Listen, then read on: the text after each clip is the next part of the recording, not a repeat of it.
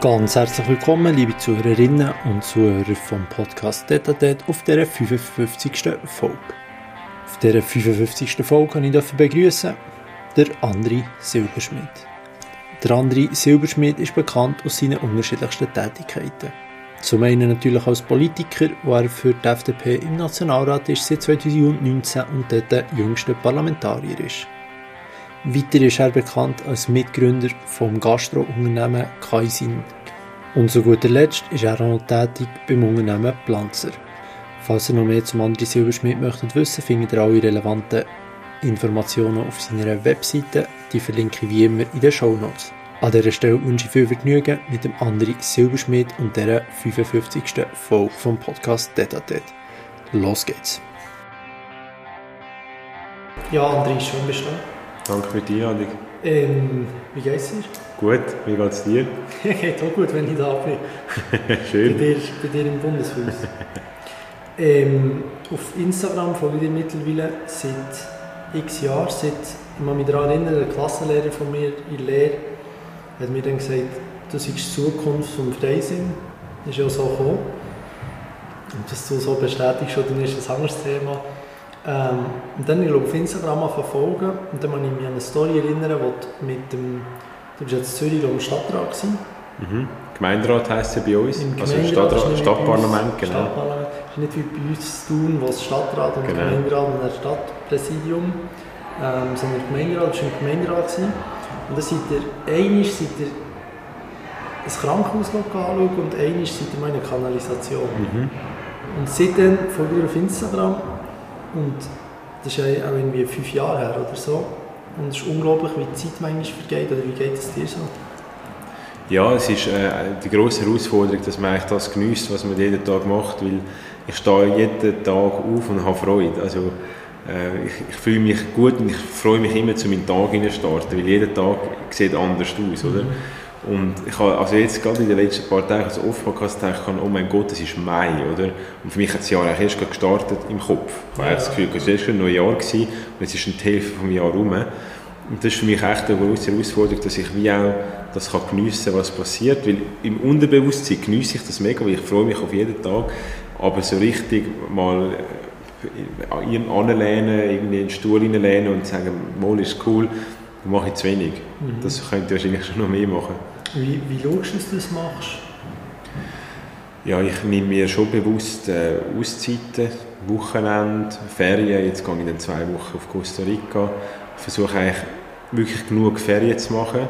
Viel auch in der Schweiz, also wie nach Neujahr immer zwei Wochen in der Schweiz, im Sommer sicher noch ein, zwei Wochen und zum Frühling. Also ich mache sicher mehr als fünf Wochen Ferien, eher sieben bis acht Wochen. Ja. Das ist eigentlich fast ein bisschen zu viel. Aber dafür arbeite ich dann extrem viel, wenn ich da bin. Und bei vielleicht bin ich ein Mensch von den Extremen. Also ich arbeite jeden Tag wirklich äh, sicher zwölf Stunden, aber habe dann eben auch gerne Ferien und den Laptop auf die Seite. Und ich finde, der Körper braucht das ein bisschen auch, dass er kann abschalten kann, der Kopf muss können abschalten und kreativ, glaube ich, ist man erst, wenn es einem langweilig ist. Und Kreativität macht ja den Mensch aus, weil alles andere macht irgendwann die maschinelle Intelligenz, oder, mit ChatGPT und so. Aber Kreativität, das sind wir noch voraus, diesen Computer. Und darum, glaube ich, muss man sich auch in Zukunft viel mehr Zeit nehmen, dass es einmal mal langweilig ist. Ich muss sagen, das ist eigentlich, wenn jemand sagt, mir ist langweilig, dann gratuliere ich dieser Person und sage, du machst etwas richtig im Leben, weil bei mir ist es zu wenig langweilig und das, an dem arbeite ich noch. Ja, das ist doch auch, viele sagen immer, so, wenn, wenn beim Duschen oder wenn, keine Ahnung was, wenn beim Joggen irgendetwas in Sinn, und das ist ja meistens eben, weil wir, wie du sagst, irgendwie dauernd beschäftigt sind, ähm, und die Zeit gar nicht richtig genießen oder eben mal herhocken und nichts machen. Ähm, aber baust du das manchmal schon aktiv in den Alltag ein, oder? Ja, ich tue es eigentlich so aktiv bewusst schauen, zum Beispiel, wenn ich Velo fahre, also Mhm. nicht im sportlichen Sinn, sondern von A nach B fahre, dass ich bewusst nicht mehr Musik höre oder so. Oder wenn ich ins Fitness gehe, dass ich das Handy nicht mitnehme. Und so Geschichten, dass ich eigentlich, dann ist es noch lustig, du musst mal die Leute anschauen im Fitness, die haben eigentlich alle, entweder sind sie kleben zum Handy oder sie haben Kopfhörer drin, oder? Aber die Leute, die eigentlich nur dort sind und sich hat nicht der Arnold Schwarzenegger mal gesagt, wenn du trainierst, musst du eigentlich mit deinen Gedanken voll bei dem Muskel sein, den du trainierst. Ja. Und dann hast viel mehr Power dort drin, als wenn du irgendwie gerade noch äh, Musik am hören bist oder irgendwie... Podcast. Ja, genau. Also natürlich, den Podcast, den wir aufnehmen, sollen natürlich alle hören. das wäre ideal. Da wir jetzt äh, Fitness. ja, genau. Aber ich habe zum Beispiel, wo ich noch bei der Bank gearbeitet habe, habe ich den, einen Master gemacht im Fernstudium an der City University in London und den habe ich zum Beispiel voll remote gemacht. Da bin ich wirklich am Morgen ins Fitness und habe die Vorlesung im Fitness eigentlich konsumiert, auf dem Laufband zum Beispiel. Ja. Und das versuche ich heute weniger zu machen. Ich versuche bewusst gewisse äh, Sachen ohne Ablenkung zu machen. Mehr Fokus. Ja. In, in Südafrika bist du das Jahr auch schon gewesen. Letztes Jahr, ja. Letzt, ah, das war schon letztes Jahr. Gewesen. Ja, das war letzten Was- Oktober, gewesen, da habe ich mich verlobt. Genau. Wie jetzt Costa Rica, ähm, wie bist du auf Costa Rica gekommen? Südafrika, bist du irgendwie jeden Kontinent am abklappern oder wie kommt das? Also ich versuche nicht, meine CO2-Bilanz möglichst schlecht zu machen, um das mal vorauszuschicken. Man Das hat, ist- heutzutage hat man fast ein bisschen Flugscham, oder? Also man sagt ja nicht mehr gerne, ich gehe irgendwie auf Costa Rica, sondern mehr, ich gehe noch in die Ferien. Ähm, ich finde einfach, die Welt zu entdecken, neue Kulturen, Sprachen, Lebensarten, das finde ich interessant. Und ich finde, ähm, so schlimm, dass es auch ist, dass der unser CO2-Fußabdruck und so sehr ich mich politisch dafür einsetze und auch privat äh, den Ablasshandel mache, damit äh, ähm, Kompensationen und so weiter, so sehr wollte ich aber auch durch die Welt kennenlernen. Und es ist jetzt nicht so, dass ich da in der Welt rumchatte, aber ich, ich versuche eigentlich einmal im Jahr mit meiner Partnerin so eine Interkontinentalreise zu machen. Und Costa Rica haben wir gehört, ist glaube ich, von der Natur her etwas vom Schöneren, was die Welt so zu bieten hat. Ja, und äh, Australien, willst du glaube ich auch mal noch machen? Das hast du noch Kann ich das machen? Du weißt mehr über mich als ich selber. Ja, aber, wie gesagt, ich folge dir ja schon lange auf Instagram halt vor allem. ja. Apropos CO2 kompensieren, das ist glaube mal nach der, ich weiß nicht, ob es nach den Nationalratswahlen war, vor vier Jahren oder so, hast du in deinem Audi, ich weiß nicht, ob du noch hast, das schon Ja, lange gepostet. habe ich noch. Läuft dir noch gut? Ja, ja, nein, immer Problem, aber Er, er lebt noch. er lebt noch, ja. Kostet Ähm, immer Geld. Ja, so ist es mit den Auto. Ähm, hast du, irgendwie dein, für alle, die, die jetzt bei den Nationalratswahlen kandidieren, hast du, irgendwie dein ganze Wahlmaterial, das du dann wegschmeißen musst, CO2 kompensiert? Oder wie geht das genau? Ja, da kann ich mich fast nicht mehr daran erinnern. Aber es ist ja so. Ich glaube, Ja. dass, also ich habe glaube, einen CO2-neutralen Wahlkampf geführt. Ich mich, aber ehrlich gesagt, das kann ich mich nicht mehr gut erinnern. Da weißt du wirklich besser Bescheid. Ja, ich, Aber ich lebe ein bisschen Gegensätze. Oder? Ich habe einen Oldtimer, wo ich aber sehr selten fahre, weil ich fahre eigentlich praktisch nur Velo und Zug. Mhm. Ich habe gefunden, wenn ich dann zweimal im Monat Auto fahre, dann muss ich auch ein bisschen Freude haben. Und dann habe ich einen Oldtimer. Ähm, ja, aber das mit dem Wahlmaterial, das ist gut möglich, ja. Ich kann mich noch vage daran erinnern, aber das müsste ich eigentlich in diesen Wahlen auch wieder machen, weil es ist schon- teilweise schon ein Papierschlacht oder so ein Wahlkampf und, und wie viele Flyer und Plakate das man da produziert. Auf der anderen Seite musst du sagen, wenn du alles digital machst, hast du ja auch einen CO2-Abdruck, weil der, der Strom, den das Internet braucht und die Datenübermittlung, also eben, ein, ein, kein CO2 verbrauchen wir nicht, wir müssen einfach irgendwo schauen, dass wir es möglichst effizient machen. Mhm. Du hast vorher gesagt, so beiläufig, du hast dich verlobt. Das habe ich gar nicht mitbekommen. Ja, ich habe es auch nicht an die grosse Glocke gehängt. Und jetzt wird das hier im, hast du es hier im Podcast exposed. Ja, ich kann, also wir haben auch ein Foto von dieser Ferie aufgeladen und die, die ganz genau angeschaut haben, haben es gecheckt, dass wir verlobt sind. Aber ich habe bewusst auch, es hat eine Medienanfrage gegeben, oder? Und die üblichen Verdächtigen, die dann so eine Story bringen wollen. Und ich habe dann innig darum gebeten, das nicht zu machen und sie haben sich daran gehalten, was ich mega schön finde, weil ich finde, es ist irgendwo durch ein, auch ein privates Leben. Und Natürlich kann man sagen, ich habe das ja gesagt und ich sage, ich sage im Podcast und ich habe es auch den Medienschaffenden gesagt, ja stimmt, aber irgendwo geht es ja auch ein um den Schutz von der Privatsphäre von meiner Partnerin, oder? Und ich finde, gerade wenn es so, natürlich tun wir in den sozialen Medien auch ab und zu ein Foto zusammen aufladen, aber ich finde schlussendlich, ja, muss ich es jetzt auch nicht gerade im Blick und in der Schweizer Illustrierten stehen, weil ich habe, ich habe eigentlich das Glück gehabt mit meiner Polit-WG, wo ich da mit der grünen Nationalrätin und mit dem SVP-Nationalrat in Bern eine Wohnung habe. dass da so viele Journalisten in die Politwege gekommen sind, dass gar niemand mehr eine Home Story machen Weil das ist für mich eigentlich ein No-Go. Ich finde, ich will mein Daheim nicht zeigen, der Öffentlichkeit. Nicht, dass ich mich dafür schäme, aber es ist einfach so der Ort, wo ich noch Ruhe habe. Und du findest wahrscheinlich online fast meine Adresse raus. Ähm, auch nicht, weil ich etwas zu verstecken habe, aber ich finde einfach, 5% Privatsphäre wollte ich eigentlich noch behalten, weil ich sonst praktisch alles von meinem Leben preisgebe. Mhm. Wie wir ja sehen, du weißt ja so viel über mich. Also ja, irgendwo ich gebe es ja selber preis, ich bin eigentlich selber die schuld, aber es gehört halt zum Politikerleben. Wie du halt das Gefühl hast, es gibt halt eine mega Bandbreite an wie Leute Sachen konsumieren. Zum Beispiel bezüglich dir, bei mir ist es zum Beispiel so, dass halt wenig Leute zum Beispiel auf Instagram folgen, die irgendwie öffentliche Personen sind, irgendwie Freunde oder was auch immer aber dann folge ich halt wahrscheinlich relativ achtsam und dann nimmst du halt mega wahr und andere sehen halt so irgendetwas, sehen, das ist in der Ferien, was auch immer, aber vergessen es dann wieder und jetzt kann man halt wie verschieden leben.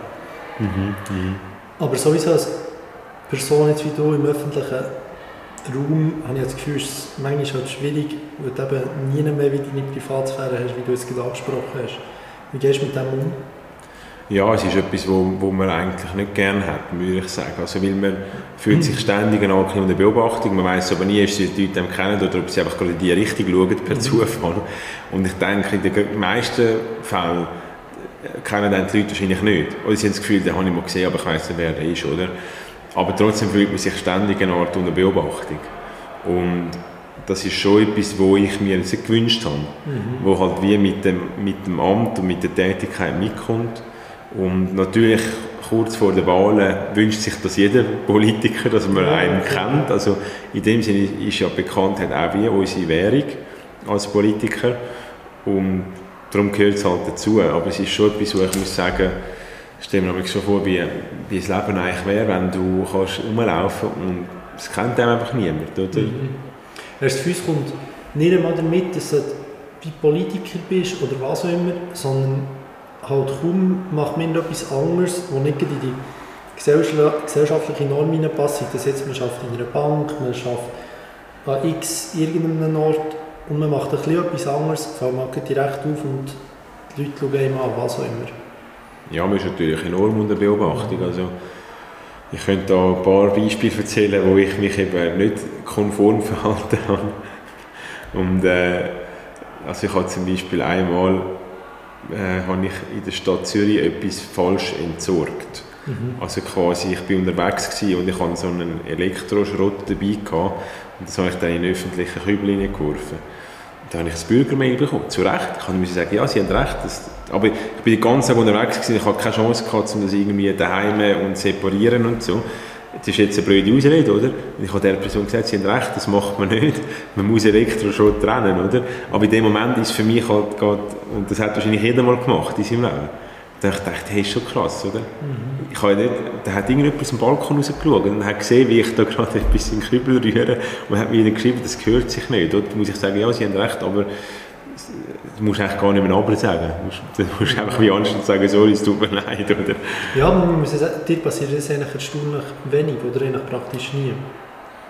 Ja, ich gebe natürlich schon Acht, oder? Mhm. Und dann selten passiert etwas wie, dass ich mal schnell fahre. Das ist mir einmal passiert. Oder? Ja. Und ähm, das ist, mhm. auf der Autobahn bin ich 120 gefahren, was per se ja kein Verbrechen ist. Mhm. Nur habe ich das 80er-Schild nicht gesehen. Das haben viele nicht gesehen, weil es hat noch viele Leserkommentare gesagt haben, vor dem Gotthardtunnel hat es mich schon x-mal geblitzt, weil sie gehen einfach auf 80 runter, zu Recht, weil nachher das Tunnel kommt. Ähm, aber es hat in dem Sinne keine Verengung von der Spurbahn oder ja. keine Gefährdung. Und ich habe das auch für mich behalten, dass es mich geblitzt hat. Dann bin ich irgendwann mal in den Ausgang und habe das vielleicht vorher schon Leuten erzählt, so ein nach drei Bier. Und dann ist drei Tage später im Blick auf der Seite 1 gewesen. Und ich glaube nicht, dass die das im Blick erzählt haben, aber die haben es wahrscheinlich auch erzählt und die nochmal und irgendwann landeten das in der Zeitung. Und lustigerweise habe ich mehr, viel mehr positive Reaktionen als negative bekommen. Ich bin natürlich nicht stolz auf das, oder? Aber gewisse Leute haben gesagt, das macht dich wie ein bisschen menschlich. Wie wenn du sonst eigentlich nur immer die guten Seiten zeigst, was ja jeder macht, oder? dann bist du vielleicht für gewisse Leute ein bisschen unecht, weil sie sagen, du, dem gelingt ja alles und so. Und das, was einem nicht gelingt, tue ich schon darüber reden, oder? Aber du machst vielleicht nicht einen Post darüber. Ja, da. Das ist jetzt zwar auch wieder teilweise ein Trend auf LinkedIn Genau. oder gehabt, dass alle da drüber schreiben. Findest du das gut? Ich habe im Fall gerade an das gedacht, wo ich gesagt habe, ich mache eigentlich keinen Post über, dass es wirklich so einen Trend gibt. Ja, ich meine, ich finde es gut, wenn man, wenn man wirklich darlegt, an was ist man gescheitert und was hat man gelernt daraus und den Prozess. Aber quasi, wenn, einfach, wenn man sagt, ich bin gescheitert und jetzt bin ich die beste Person und ein Viertel von einem postet, wo man auch gerade gut aussieht, finde ich das immer so ein bisschen, was ist jetzt der Newswert, oder? Aber ich finde, weil ich glaube, wichtig ist ja, dass man in der Gesellschaft eine Kultur entwickelt, dass man Fehler eingesteht und daraus kann lernen oder? Und ich glaube, schöne Fotos auf LinkedIn zu einem Post, ich bin gescheitert und jetzt bin ich CEO, weiß ich nicht, ob das wirklich die Kultur wird verändern im Land, dass man vielleicht mehr Fehler zulässt. Aber wenn man sagt, ich bin gescheitert, weil ich die und die Fehlentscheidungen gemacht habe und ich habe jetzt gelernt und so und so und jetzt bin ich weiter, glaube ich, ist das, ist das durchaus etwas, was auch gesellschaftlichen Nutzen hat. Ja, aber einfach nicht einfach nur so sagen, ich bin gescheitert, fertig, Punkt, Schlu äh, ähm, Wo du es vorher gesagt hast, mich gefragt, hast du wegen dem manchmal Mühe, irgendwie Leuten Sachen zu erzählen oder anzuvertrauen oder zu vertrauen, was auch immer, weil du das Gefühl hast, es könnte falsch aufgefasst werden oder hast du das Gefühl, du kannst bestimmten Leuten etwas erzählen oder hast mit dem gar keine Mühe? Also so ganz private und vertrauliche Sachen tue ich natürlich nicht äh, rausposaunen. Also nicht, weil, es, äh, weil man das nicht kann sagen kann, weil ich auch finde, irgendwo durch, äh, das hat wie mit Privatsphäre zu tun, oder? aber wenn wir jetzt über Politik reden oder über das Unternehmertum oder so, dann kann ich alles erzählen. Oder? Also ich habe in dem Sinne, ich bin mega transparent, aber ich habe auch gemerkt, dass das teilweise auch missbraucht wird. Oder? Also ich habe mich letztens mit einem Journalist von der Wochenzeitung getroffen, ähm, das ist ein linkes Wochenblatt, ein sehr links, und der hat gesagt, ja, er schreibt einen Artikel über die Renteninitiative der Jungversinnungen und eigentlich über mich und macht so ein halbes Porträt daraus. Und am Schluss hat er einen riesen Verriss über mich geschrieben, wo er einzelne Aussagen aus einem stündigen Gespräch gebraucht hat, um seine Thesen rechtfertigen. Er hat mich noch falsch zitiert, hat Zitate verwendet, die ich gar nicht so gesagt habe und er mir auch nicht so geschickt hat. Was ich recht heftig gefunden habe. Und dann habe ich gefunden, der hat jetzt voll mein Vertrauen missbraucht. Oder? Und das ist einfach schade, dass gewisse Aussagen dann wie aus dem Kontext gerissen werden, wenn die Leute den Kontext hören, dass das gar nicht etwas, ähm, etwas Schlimmes ist oder so. Ja gut, du, jetzt mehr gemeint, im Kontext von dem Journalist von WOTS ist ja so, ja, das ist ja gut, du hast mit dem über etwas Politisches, er hat es komplett anders dargestellt, aber das andere war ja mehr ein Beispiel, gewesen, hast eigentlich, es ist erstens eigentlich etwas Privates, also es geht ja per se eigentlich niemand etwas an, wenn du mal schnell fährst oder was auch immer. Und dann erzählst du es halt wie jemandem und es ist auch nicht per se, klar ist es nicht ideal, aber es ist ja nicht wie mega schlimm oder so. Ähm, und dann erzählst du es jemandem und dann geht es dann an die Öffentlichkeit und kannst dich dazu rechtfertigen und weiss nicht was. Ja, denke ich, es gibt ja x, weißt, so wie kleine Sachen, der hat XY gemacht, aber nicht wahnsinnig schlimm und dann, äh, ja. Ja, also ich schaue, ich bin schon recht achtsam, dass ich Sachen, die ich nicht will, dass es gerade im Blick steht, dass ich das wirklich nur meinen engsten zehn Freunden erzähle und der Ja. Familie. Und dort weiss ich, da geht nichts raus, aber da muss ich, ja, lerne immer dazu, dass es eigentlich, ich kann nicht, kannst davon ausgehen, wenn du rum bist mit zehn Leuten, das ist alles, was du sagst, praktisch öffentlich, oder? ja. Und außer das ist ja am Wien- am Weihnachtstisch, wenn du mit der Familie am Tisch hockst. Aber sonst, auch wenn ich mit zehn guten Freunden bin, ja, musst, musst du davon ausgehen. Und ich schreibe mittlerweile jedes Mail so, dass du das kannst eins zu eins auf der Seite 1 vom Blick abdrucken und ich kann dahinter stehen. Oder? Also, ich denke, auf die einen Seite ist ja die zunehmende Transparenz und das öffentliche Interesse ja auch nicht schlecht, weil du Verhalt, also ich sage jetzt wie, du bist auch viel, du bist auch compliant, oder? Ich habe das Gefühl, früher hat es noch eher so Machenschaften gegeben, sage ich mal, also früher, vor 50 Jahren oder so, wo man so Deals gemacht hat und das getraust du heute eigentlich gar nicht mehr, weil du weißt, es wird alles öffentlich. Also ich glaube, der Druck, dass die Öffentlichkeit zu Recht das Interesse hat, weil du bist ja eine öffentliche Person, oder? Also ich finde, ich kann ja entscheiden, morgen zurücktreten aus der Politik, vielleicht kennen mich dann noch die Leute, oder hat ja kein Medium mehr das Interesse, über mich zu schreiben. Also irgendwo finde ich da einfach jetzt auch nicht zu fest darüber lamentieren, weil es ist halt part of the game oder part of the job. Und, und darum ja, musst du halt, halt wieder rechnen, dass das alles rauskommt. Aber was eben, wie gesagt, eigentlich schlecht ist, weil dann machst du ja nicht Sachen, die du nicht sollst. Mhm, das stimmt, ja. Ja, Und dann gibt es halt auch einfach Sachen, die mensch menschlich sind, die mal über einen Parlamentarier aufregst oder was auch immer. Ja. Ähm, Im Moment ist ja eine Session im Bundeshaus. Ähm, was beschäftigt dich in einem politischen Kontext im Moment? Natürlich stehen die Wahlen gleich an und ich bin jetzt erstmal während der Wahlen immer im Parlament, das habe ich noch nie gehabt, ich bin auch immer frisch reingekommen, oder? Und was mich beschäftigt, ist, dass wir können Wählerstimmen für die FDP gewinnen dass wir hoffentlich mehr Sitze haben im Parlament, weil es macht echt einen Unterschied, wenn du mehr Leute bist, weil du halt in den Kommissionen mehr bist, du kannst auch die Themen, die mit den Kommissionen vorbereitet für das Parlament, kannst breiter abstützen, du hast mehr Stimmen, du hast tendenziell eher eine Mehrheit für die eigene Politik und natürlich, und das ist mir besonders bewusst, weil ich bin einer, der sehr über Parteigrenzen hinaus schafft, brauchst du eigentlich immer drei Parteien im Schweizer System im Moment, um eine Mehrheit zu haben. Also du kannst nicht zwei Parteien miteinander nicht durchregieren, oder? Und das wirst du auch wahrscheinlich nach den Wahlen brauchen. Aber das beschäftigt mich sehr und, und sonst sachpolitisch würde ich sagen, haben wir viele gesundheitspolitische Themen im Moment, weil die Prämien immer mehr zunehmen und da braucht es Massnahmen dagegen. Und natürlich die Sicherung von der AHV, was so ein bisschen auch ein Steckenpferd von mir ist, langfristig, wo ich finde, da müssen wir der Bevölkerung reinen Wein schenken und sagen, wir haben die AHV nicht gesichert für die nächste Generation und es braucht neue Massnahmen. Und da versuche ich so ein bisschen auch im Moment als jüngster Parlamentarier ein bisschen in die Richtung zu wirken. Ja. Aber wir haben es vom, vom Wahlkampf, von deinem Wahlkampf, wie wird der aussehen? Der Wahlkampf ist natürlich ein anderer als vor vier Jahren. Mhm. Jetzt geht es mir vor allem darum, für die FDP Stimmen zu sammeln. Äh, weniger jetzt mich so ins Zentrum stellen, weil ich glaube, vor vier Jahren habe ich eine Art angegriffen, ich wollte einen Sitz erobern und das ist mir ja dann zu meinem Erstaunen gelungen. Und jetzt geht es mir vor allem darum, die Leute mobilisieren, auch FDP zu wählen. Hätte ich das denn wirklich so erstaunt? Ja, ich habe, nicht, ich habe nie damit gerechnet, dass ich direkt ins Parlament ah, komme. Nein. Also ich habe wirklich, ich habe ja enorm, ich habe ein Jahr lang darauf hingeschafft, oder? Ich habe ein Jahr vor der Wahl angefangen zu planen. Ich war wirklich früh gewesen, ich habe viel Zeit genommen. Ich finde auch, im Wahlkampf, da gibt es viele, die dann einfach eine Agentur beauftragen. Mhm. Ich habe nicht zwei Agenturen gehabt, ich will nicht schlecht gegen Agenturen reden. Aber das Mastermind musst du selber sein. Und das Gefühl haben, die Strategien der Agenturen, du musst denen eigentlich sagen, was du willst, oder? Und, die müssen umsetzen. Und das habe ich mir recht zu Herzen genommen, dass ich vor vier Jahren, ich meine, ich bin so weit gegangen, ich habe geschaut, aus welcher Postleitzahl im Kanton habe ich wie viele Komiteemitglieder, mhm. habe geschaut, wie viele Einwohner hat die Postleitzahl und habe das Ratio angeschaut und habe gesehen, wo im Kanton habe ich noch zu wenig Komiteemitglieder, bin dann dort aktiv Leute suchen. Also ich bin minutiös vorgegangen. Und das habe ich jetzt natürlich bisschen anders, jetzt gehe ich eher in die Breite. Also jetzt versuche ich, die grossen Massen zu erreichen und vor vier Jahren habe ich eher versucht, Freisinnige zu erreichen, dass sie mich auch zweimal auf die Liste tun und jetzt versuche ich eigentlich die ganze Bevölkerung zu erreichen, dass sie FDP wählen.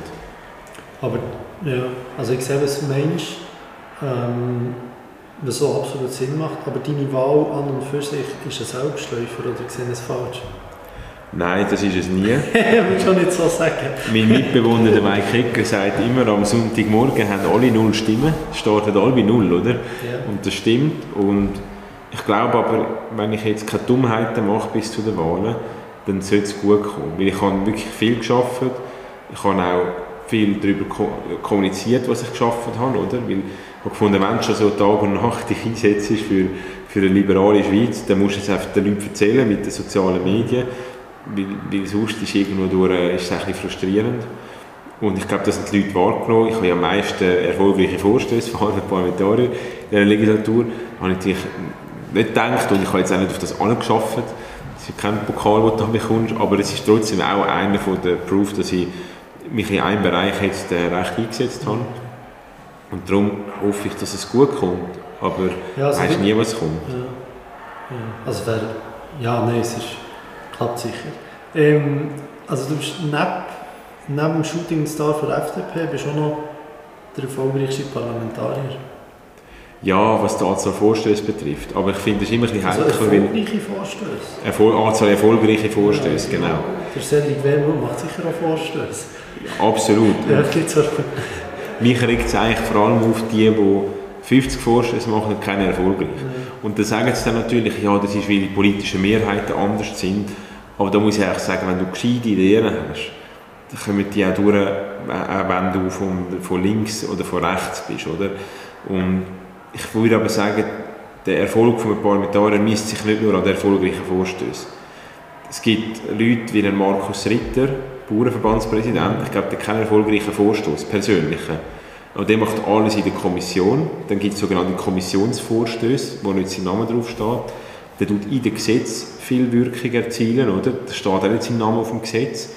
Und darum finde ich das Vorstoßranking, das gefällt mir natürlich, wenn man zu oberst ist, aber es sagt nicht so viel aus über, über wie, wie viel Einfluss hast du als, als Parlamentarier, oder? Es zeigt, es zeigt, also es sagt schon etwas aus, und zwar, wie, wie, hat, wie, wie ist die Qualität von deinen Vorstößen, oder? Eben, es gibt die, die 40 Vorstöße einreichen, eine erfolgreich hat, muss ich sagen, schaffst du einfach schlecht, oder? Zu viel Quantität, zu wenig Qualität. Und das kann ich wahrscheinlich nicht in Anspruch nehmen, aber eben, ich will jetzt nicht sagen, dass ich jetzt wegen dem irgendwie der, der bin, der am meisten Einfluss hat. Bei weitem nicht. Da gibt es viele, die, die viel mehr Einfluss haben. Aber es, ich finde es teilweise schon fragwürdig, es ist ja unabhängig vom Parlament das Phänomen, dass halt Teil Sachen eingereicht werden, die einfach eingereicht werden, damit sie sind eingereicht wurden. Aber eigentlich musst du dort politisieren, wo du eine Mehrheit kannst schaffen kannst, oder sehen das irgendwie falsch? Also eigentlich eine Schnittstelle vom noch Möglichen, ob du jetzt linke oder rechte Anliegen hast, weil du kannst ganz linke eben Sachen einreichen, aber es wird einfach alles abgelehnt. Und da kommt eigentlich auch noch dazu, dass sie immer Verschwendungen von Steuergeldern. Ja, also es ist natürlich, Demokratie ist nie effizient, oder? Und das ist für jemanden wie, wie ich oder du auch, der in der Privatwirtschaft noch arbeitet, ist es teilweise ein bisschen, ich sage jetzt irgendwo ein bisschen demotivierend, wenn du siehst, was da aber Ineffizienzen im System herum sind. Mhm. Und du musst sagen, es ist halt Demokratie. Und ich sage jetzt, also letztes Mal einen Vorstoß in der Sozialkommission, wo die Abschaffung von der beruflichen Vorsorge gefordert hat, oder? Das ist eine sogenannte parlamentarische Initiative. Das ist eigentlich das schärfste Mittel. Und das gibt dir das Recht im Parlament zu reden. Wenn du einfach irgendein Postulat einreichst, kann es sein, dass das gar nicht behandelt wird. Aber parlamentarische Initiative, da weißt du, ich kann die einreichen und ich habe das Recht, um darüber reden im Parlament. Dann habe ich gedacht, ich meine, ist ja sowieso klar, hat der Vorstoß keine Chance, oder? Und das ist jetzt von einer Person, die von einer so Link, also linker als SP und Grünen, das ist eine marxistische Partei in der Romandie in Genf, glaube ich, ist die gewählt. Und die, die hat nun mal die Bevölkerung, die sie gewählt hat, mit diesen politischen Themen. Und die hat sich jetzt gesagt, ich reiche das ein, weil das ist mein Wahlprogramm. Und dann finde ich, wie so absurd ich das finde, das zu fordern und so klar, dass es war, auch für sie, dass sie keine Chance damit hat, muss ich sagen, ja, aber das ist schon Demokratie, oder? Und ich finde darum, ich finde, wenn man es inflationär braucht und eben 50 Vorstöße macht keiner ist erfolgreich, dann finde ich, missbrauchst du irgendwann durch auch Ja. das Parlament und die Ressourcen vom Parlament für deine eigenen Ideale, oder? Aber wenn du ab und zu mal einen Vorschuss einreichst, was für die Mehrheit unvorstellbar ist, und am Schluss hast du die demokratische Legitimation, dass du auf dem Stuhl hockst, das ist eigentlich das Schöne. Alle von diesen 200 im Nationalrat haben alle die gleiche Legitimation. Und äh, ob jetzt einer studiert hat, oder dick oder dünn ist, oder was auch immer, sind alle, haben alle eine Stimme, oder? Und das macht es aber auch enorm schwierig, weil am Schluss musst du mit Menschen einen Kompromiss machen, wo du sonst im Leben wahrscheinlich nichts damit zu tun hast. Und das finde ich eben auch das Spannende. Ja. ja, definitiv. Ja. Und auch wenn du mit gewissen Positionen nicht redest, habe ich das Gefühl, fördert das halt immer noch mehr in welche extremen Positionen. Das ist immer, immer eine Gefahr, ja. Also sie existieren dann nicht, nicht, sondern sie existieren einfach anders. Genau. Und darum ist es sehr wichtig, dass man wieder mal darlegt, wieso das keine gute Position ist, oder? Weil ich denke, das ist auch etwas, was ich gelernt habe. Sehr vieles, was für einen selber selbstverständlich ist, ist nicht für andere, Ja. oder? Und man muss teilweise auch wiederholen und das sagen, was für einen einfach klar ist. Ich denke, das, ich habe ja x Vorträge, oder? Ich bin jeden Abend eigentlich am anderen Ort einen Vortrag. Ich poste bei far nicht mehr alles auf Instagram, weil es ist einfach too much. Aber ich denke immer nach so einem Vortrag, das war jetzt ultra langweilig, gewesen, oder? Weil ich, ich erzähle ja immer das Gleiche. eigentlich, aber halt vor anderen Leuten. Und dann teilweise sagen die wirklich, die haben das noch einen guten Vortrag gefunden und wahrscheinlich haben sie wirklich eine Freude gehabt. Ähm, aber selber finde ich das immer eigentlich langweilig. Ich erzähle nur das, was ich eh schon weiss. Mhm. Was erzählst du meistens Sachen zu AHV, äh, Digitalisierung vom Gesundheitswesen? Ja, ich habe viel also Sozialpolitik, AV, BVG, mhm. also berufliche Vorsorge, Gesundheitswesen generell und Digitalisierung generell. Also auch, auch die Themen und Unternehmertum habe ich auch viel. Und das finde ich eigentlich noch schön, dass ich für das angefragt werde, wo ich auch mich politisch einsetze. Ich habe mich früher entschieden, ich finde, als Politiker solltest du drei, vier Themen haben, die deine Steckenpferde sind. Und dort musst du kompetent sein und, und dort musst du einfach dranbleiben. Und es gibt einen anderen Typ Politiker, ich sage, das ist der Stammtischpolitiker, der alle Themen bewirtschaftet. Und natürlich habe ich gerade als Vizepräsident von der FDP zu jedem Thema eine Meinung, oder? Weil es ist ja wichtig, weil du die Partei eigentlich musst nach außen vertreten bei verschiedenen Themen. Aber wenn die Leute an mich denken, als Politiker, denken die nicht an Armeepolitik. Zum Beispiel. Das ist jetzt nicht etwas, was ich beackern, oder? Aber sie denken an die AV, an Startups, an Digitalisierung. Und so bin ich auch eher für diese Themen eingeladen und ich finde, das macht auch richtig Freude. Zum Beispiel Gesundheitspolitik, da habe ich mich jetzt echt reingeschafft, ein Jahr lang, seit ich in dieser Kommission bin. Heute bin ich bei einer Generalversammlung von Galenica gewesen, eine sehr grosse börsenkotierte äh, Apothekergruppe. Und da kann ich dann wirklich mitreden. Und ich habe Fachkompetenz und ich merke dann auch, also, oder Zuschauerinnen und Zuschauer, die hören zu, überlegen sich etwas und das macht Freude. Aber einfach im Fernsehen poltern zu jedem Thema, das können Leute, die sehr eloquent sind auf allen Themen, machen das auch gut. Aber da fehlt, ich habe das Gefühl, ich kann eher mit Fachwissen als mit Eloquenz äh, mhm. punkten. Und darum versuche ich mich dann auf Fachthemen zu fokussieren. Mhm. Ähm, ja, bei denen frage ich mich ja immer, ob es noch so eloquent ist. Weil teilweise ähm, ist es halt, wie du eigentlich sagst, wirklich einfach nur noch das Poltern in der Arena, finde ich teilweise. Ja, also das finde ich auch schade. Ich finde, ich gehe jedes Mal gerne in die Arena, wenn ich angefragt werde, aber es ist für mich kein Mehrwert. Mhm. Also ich als, als Zuschauer muss ich sagen, wäre ich jetzt so gescheiter nach, nach der meisten letzten Zeit jetzt auch wieder gute Arena gegeben, was ich finde, ist wieder sehr sachlich gewesen. Aber teilweise ist es wirklich nur einfach Positionen gegeneinander ausspielen und du wirst auch geschult, dass du eigentlich nicht dein Gegenüber überzeugen versuchen in der Sendung, sondern den Zuschauer überzeugen. Und darum redest du gar nicht mit dem Gegenüber. Du sagst, ja, aber findest du nicht das, äh, habe ich doch einen Punkt und ich gebe dir da einen Punkt, sondern du redest eigentlich so, viele Leute sich ihre Statements vorbereiten, dass sie einfach die, für die Zuschauer gut ankommen. Oder? Und das finde ich eigentlich, das ist eine, das ist eine schade Entwicklung. Ja, total. Ähm, wir sind ja immer noch beim Thema Politik. Ähm, was mich beschäftigt, oder ja, generell das Thema ist, immer wieder beschäftigt im Moment, ist die Zauberformel, wie sie immer genannt wird. Ähm, ich frage mich natürlich in dem Zusammenhang, weil ich FDP-Mitglied bin, ob die FDP Ende Jahr noch zwei Bundesräte hat. Also wenn wir keinen Rücktritt haben von unseren Beinen, gehe ich zu 95% davon aus, das wird der Fall sein. Wenn es einen Rücktritt gibt, ist je nach Wahlresultat, könnte es durchaus sein, dass es da Verschiebungen gibt. Ich glaube, es wäre falsch, weil die FDP natürlich eine sehr große Mannschaft im Ständerat hat es besteht die Möglichkeit, dass wir die grösste Gruppe werden im Ständerat. Also, das sind keine Fraktionen, sondern Gruppen, also die meisten Ständerätinnen und Ständeräte haben. Wir haben im Moment, glaube ich, die meisten Regierungsräte in der Schweiz, wahrscheinlich auch auf lokaler, lokaler Ebene die meisten Behörden vertreten. Das heißt, das Land wird getragen von der FDP oder von Menschen, die Verantwortung wahrnehmen. Und natürlich hat es die FDP schwieriger, wenn es um so Listenwahlen geht. Menschen eher die Polparteien wählen, weil sie vielleicht auch einfachere Antworten geben auf komplexe Sachverhalte. Und ich glaube, darum darf sich die Bundesratsverteilung nicht nur auf die Wählerprozent abstützen, sondern sie muss auch, insbesondere ist wichtig, hat man Ständeräte, wenn ja, wie viel? Mhm. Also so sehr ich GLP schätze, oder? Und ich auch die Konkurrenz mit der GLP schätze, die haben im Moment keinen einzigen Ständerat oder Ständerätin. Und wenn sie jemanden haben oder so, das ist enorm schwierig, wenn du dann Bundesrat bist, das hat man bei der Evelyn Wittmer-Schlumpf gesehen, und du hast quasi keine Hausmacht. Du musst eigentlich in beiden Räten musst wie auch eine Art äh, ja, getragen werden, oder? Wenn du keinen einzigen Ständerat hast und dann bist du Bundesrat, das ist nicht typisch für unser System. Und darum, glaube ich, wenn man das in Betracht zieht, wie viele gewählte Leute mit dem FDP-Background es in der Schweiz gibt, sind zwei Sitze nicht zu viel. Mhm. Auch nicht nach der Wahl.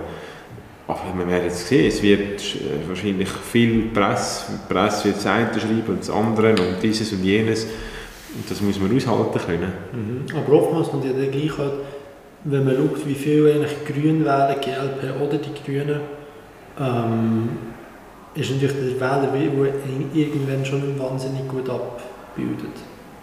Ja, aber es sind immer noch zwei verschiedene Parteien. Und wenn, dann finde ich, müssen sie eine gemeinsame Fraktion bilden. Mhm. Und dann können sie natürlich auf viel Sitz. Und dann können sie berechtigterweise auch einen Anspruch geltend machen. Vielleicht nicht zuerst von uns, sondern zuerst von der SP. Aber ich finde, solange die zwei verschiedene Parteien sind, kann man sie einfach zusammenrechnen. Weil nur weil beide Grüne im Namen haben, also wenn man jetzt sieht, zum Beispiel, ich habe analysiert, wie oft stimmen wir mit anderen Fraktionen überein. Und mit der Mitte-Partei die höchste Übereinstimmung, etwa 80 Prozent. Und dann kommt die GLP mit etwa zwei Drittel und der SVP haben etwa noch 60 Prozent Übereinstimmung. Also am nächsten sind wir zu der Mitte-Partei und nachher zu der GLP. Und rein vom Abstimmungsverhalten. Aber wir haben ja in dem Sinn äh, nicht, Mitte im Namen, aber wir würden trotzdem nicht auf die Idee kommen, uns das aufrechnen und sagen, Mitte-Parteien, weil ich zähle die FDP jetzt nicht zu einer rechten oder einer linken Partei, wir sind irgendwo zwischen rechts und links, oder? Und darum finde ich die künstliche äh, Addierung von verschiedenen Parteien, die noch nicht im Bundesrat sind, zu sagen, die haben eigentlich zusammen einen Anspruch, muss ich sagen, ja, die müssen zusammen eine Fraktion bilden, das wollte ich dann noch sehen. Mhm. Ja, ich sehe, was du meinst, ja. Wird eine spannende Zeit. Ähm, apropos Bundesrat, es gibt immer wieder Anspielungen, ob du mal möchtest Bundesrat werden Kannst du dir das zum jetzigen Stand irgendwie mal vorstellen oder gar nicht? Oder dann nach 20 Jahren Nationalrat? Also ich glaube, wenn du im Parlament bist, musst du davon ausgehen, dass irgendwann mal die Frage eigentlich gestellt werden. Für mich ist es aber kein Lebensziel, weil du kannst das nicht beeinflussen. Ich, ich habe jetzt einfach gemerkt, in den letzten dreieinhalb Jahren, bei den Wahlen, die ich schon hatte für den Bundesrat, als, als Mitglied des Nationalrat, es ist sehr bestimmend, welche Partei bist du, welches Alter, welches Geschlecht, welche Region, welche Sprache. Und das sind alles Faktoren, die kann ich nicht beeinflussen, die sind einfach gegeben. Und ich finde, Lebensziel solltest du setzen für Sachen, die du kannst zu 70, 80 Prozent beeinflussen, dann hast du 20 Prozent Glück und Timing, oder? das kannst du nicht beeinflussen. Und Bundesrat ist definitiv etwas, wo ich finde, das kannst du nicht beeinflussen. Zumal, wenn ich irgendwann mal vielleicht eine Familie habe, glaube ich, mit schulpflichtigen Kind weiß ich nicht, ob das willst. Mhm. Also, das ist dann schon noch recht Bühne. Du siehst deine Kinder eigentlich fast nicht aufwachsen. Und darum bin ich vielleicht fast zu jung ins Parlament gekommen. Oder wenn ich mit 50 reingekommen wäre, wäre es vielleicht mit 60 das Thema gewesen, Bundesrat zu werden. Jetzt bin ich vielleicht fast zu früh ins Parlament gekommen für das. Ja, und was mir denkt, es halt von mega vielen irgendwie taktischen, ähm, parteitaktischen Fragen ab, wer man jetzt wählt. Also, ob jetzt die FDP äh, Frau Baum-Schneider, Baum-Schneider ist mhm. unterstützt oder ähm, Eva Herzog aus Basel, hängt von so vielen Sachen ab, von so vielen Fragen, die man diskutiert. Und eben, es sind Faktoren, die man teilweise auch nicht beeinflussen kann, wie du gesagt hast. Und dann zu einem gewissen halt, ist bei dieser Frage vielleicht mal über die Rösti, haben wir das Gefühl gehabt, genau. der hat wirklich darauf gearbeitet. Aber sonst habe ich das Gefühl, ist von so vielen Faktoren abhängig, möchte man jetzt mit, mit der Romo verhindern, dass nachher der, wie heissen sie, äh, der, der, der Pierre Meyer genau, und so. Und ja, also ich glaube, es gibt sehr viele taktische Überlegungen und am Schluss ist es ja keine geheime Wahl und ich glaube wirklich, als Partei kannst du nur bedingt auch einen Einfluss nehmen. Wir haben ja gesagt, wir empfehlen niemanden von denen zur mhm. Wahl. Es hat im Nachgang dann geheißen, wir hätten da Paul Schneider unterstützt, weil es hätte dann, es könnte SP die Deutschschweiz schwächen und so. Ich kann das wirklich sagen, als Vizepräsident, es hat keine Empfehlung gegeben oder so. Es hat natürlich Leute gegeben, die sich so Gedanken gemacht haben. Mhm. Es haben sich aber Leute gegeben, die sich andere Gedanken gemacht haben. Am Schluss wissen wir nicht, wer was auf den Zettel geschrieben hat. Und ich denke, Was man da jetzt bei dieser Wahl sieht, ist, dass natürlich die Romos wahrscheinlich schon mehr zusammenheben, weil sie Minderheit sind. Oder? Und die Deutschschweizer sind eine Mehrheit. Wenn natürlich die Romos dann eher Romos wählen und dann in Deutschschweiz gewisse auch den Romo wählen, dann hast du plötzlich eine Mehrheit für die Kandidatur. Also, es ist auch schwierig, zum da im Vornein Eva Herzog war eigentlich Kronfavoritin und sie hat es doch nicht geschafft. Also es, mhm. Das zeigt einmal mehr, wenn du die perfekte Bundesrätin bist, quasi, die perfekte politische Laufbahn angelegt hast, es kann am Schluss scheitern. Ja, ja klar. Ähm, du hast ein bisschen ganz leicht an, wie du die Zeithorizont siehst, ob, ob jetzt mit Kindern, Bundesrat, was auch immer. Ähm, wie siehst du es? Also, du wirst jetzt sagen, du kannst es nicht sagen, weil du musst ja jetzt im Herbst, Winter zuerst mal wieder gewählt werden. Aber wie siehst du den Nationalrat? Siehst du das für 20 Jahre oder siehst du dann für äh, kürzere Phasen? Oder? Ja, also ich habe mir eigentlich selber gesagt, ich konnte nicht mehr wie zwölf Jahre machen. Mhm. Ich finde, nach zwölf Jahren in einem Amt hast du genug Möglichkeiten gehabt, deine Themen reinzubringen, zu wirken. Und ich muss ja sagen, für mich ist das so intensiv auch, das mhm. Amt, dass ich wahrscheinlich nach zwölf Jahren auch nicht mehr die gleiche Energie und Freude habe. Und für mich ist klar, da gibt es eigentlich es gibt dann eigentlich zwei, drei Optionen. Das eine ist Ständeratskandidatur, das andere ist allenfalls mal ein Regierungsrat mhm. oder aufhören zu politisieren. Und im Moment stellt sich keine von diesen drei Optionen, weil ich wieder Nationalrat sein für weitere vier Jahre.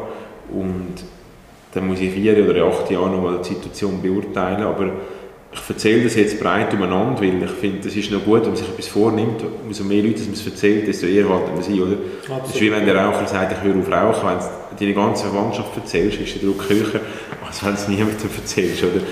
Und darum erzähle ich jetzt auch überall nur, ich höre nach zwölf Jahren auf in dem Nationalrat. Es ist auch für die Partei wichtig, dass neue Leute kommen und ich glaube auch, am Schluss lebst du ja einmal. Und so schön das ist, das schöne Land zu gestalten in dem Parlament und vielleicht dann irgendwann mal auch als Ständerat, ich weiß ja nicht, vielleicht auch gar nicht mehr, irgendwann gibt es ja andere schöne Sachen im Leben, oder? Mhm. Und ich finde, gerade in unserem jungen Alter solltest du nicht das Gefühl haben, dass du auf Lebzeiten auf einem, auf einem Stuhl hockst, immer vom mhm. Gleichen. Vater, und wir vielleicht später noch über das reden, ähm, aber du bist jetzt äh, knapp 30 wie bist du so jung ready für den Nationalrat? Ich habe natürlich wie auch eine Art Ochsentour gemacht in der Jungpartei. Ich bin mit 17 Gründungspräsident geworden von der Jungversöhnlichen Bezirk in Wien im Zürich-Oberland. Ich bin dann ein Jahr darauf Kantonalpräsident geworden, also mit 19 und nachher mit 21 schweizweiter Präsident. Das heisst, ich bin immer in der Verantwortung gewesen. Ich habe eigentlich bis ich im Nationalrat war, bin acht Jahre lang in der Jungpartei fast tagtäglich mich engagiert. Und darum würde ich sagen, ich habe mich wirklich auch aufgeschafft. Ich bin jetzt nicht so das Naturtalent und bin und plötzlich im Nationalrat gewesen, sondern ich habe wirklich im Hintergrund und auch im Vordergrund viel in der und für die Partei geschafft. Die Jungfrauen sind wie auch FDP. Ich war von Anfang an immer einer, der sich in beiden engagiert hat, weil ich auch überzeugt war, es bringt nichts gegeneinander. natürlich hat es teilweise auch Abstimmungen gegeben im Kanton Zürich, wo wir anderer Meinung waren und ich habe die unversöhnliche Position vertreten. Aber ich glaube, diese acht Jahre Aufbauarbeit haben mir geholfen, zum, zum zuerst ins Stadtparlament zu kommen und nachher ins nationale Parlament. Und ich empfehle es auch allen, die äh, ein bisschen Geduld zu haben. Ich, ich habe das immer gehasst, wenn mir jemand also mit Anfang 20 gesagt musst du auch ein geduldig sein, es kommt dann schon. Und mittlerweile muss ich sagen, bin ich auch dankbar, dass, ich, dass es nicht zu schnell gegangen ist, oder? Und, und auch jetzt, glaube ich, gibt es so viele Sachen, die ich noch muss lernen muss, bevor der nächste Schritt kommt. Und am liebsten hast du eigentlich alles aufs Mal, aber ich glaube, den Lernprozess, den musst du auch geniessen Ja, aber du sagst jetzt auch so ein bisschen, nicht das Naturtalent, aber ich würde schon sagen, also ich bin sicher talentiert, glaube ich, sonst hätte ich das wahrscheinlich nicht geschafft. Aber ich habe mir wirklich auch viel investiert und viel geschaffen. Ich finde, es gibt die, die wie eine Art, die kommen auf die Welt und wissen, ich will Politiker werden, mhm. in den Nationalrat. Das war bei mir nicht so. Gewesen. Ich habe mit 22 in einem Radiointerview gesagt, Nationalrat kann ich mir nicht vorstellen. Oder? Ich wollte jetzt da die Jungpartei und ich wollte arbeiten und dann mal schauen.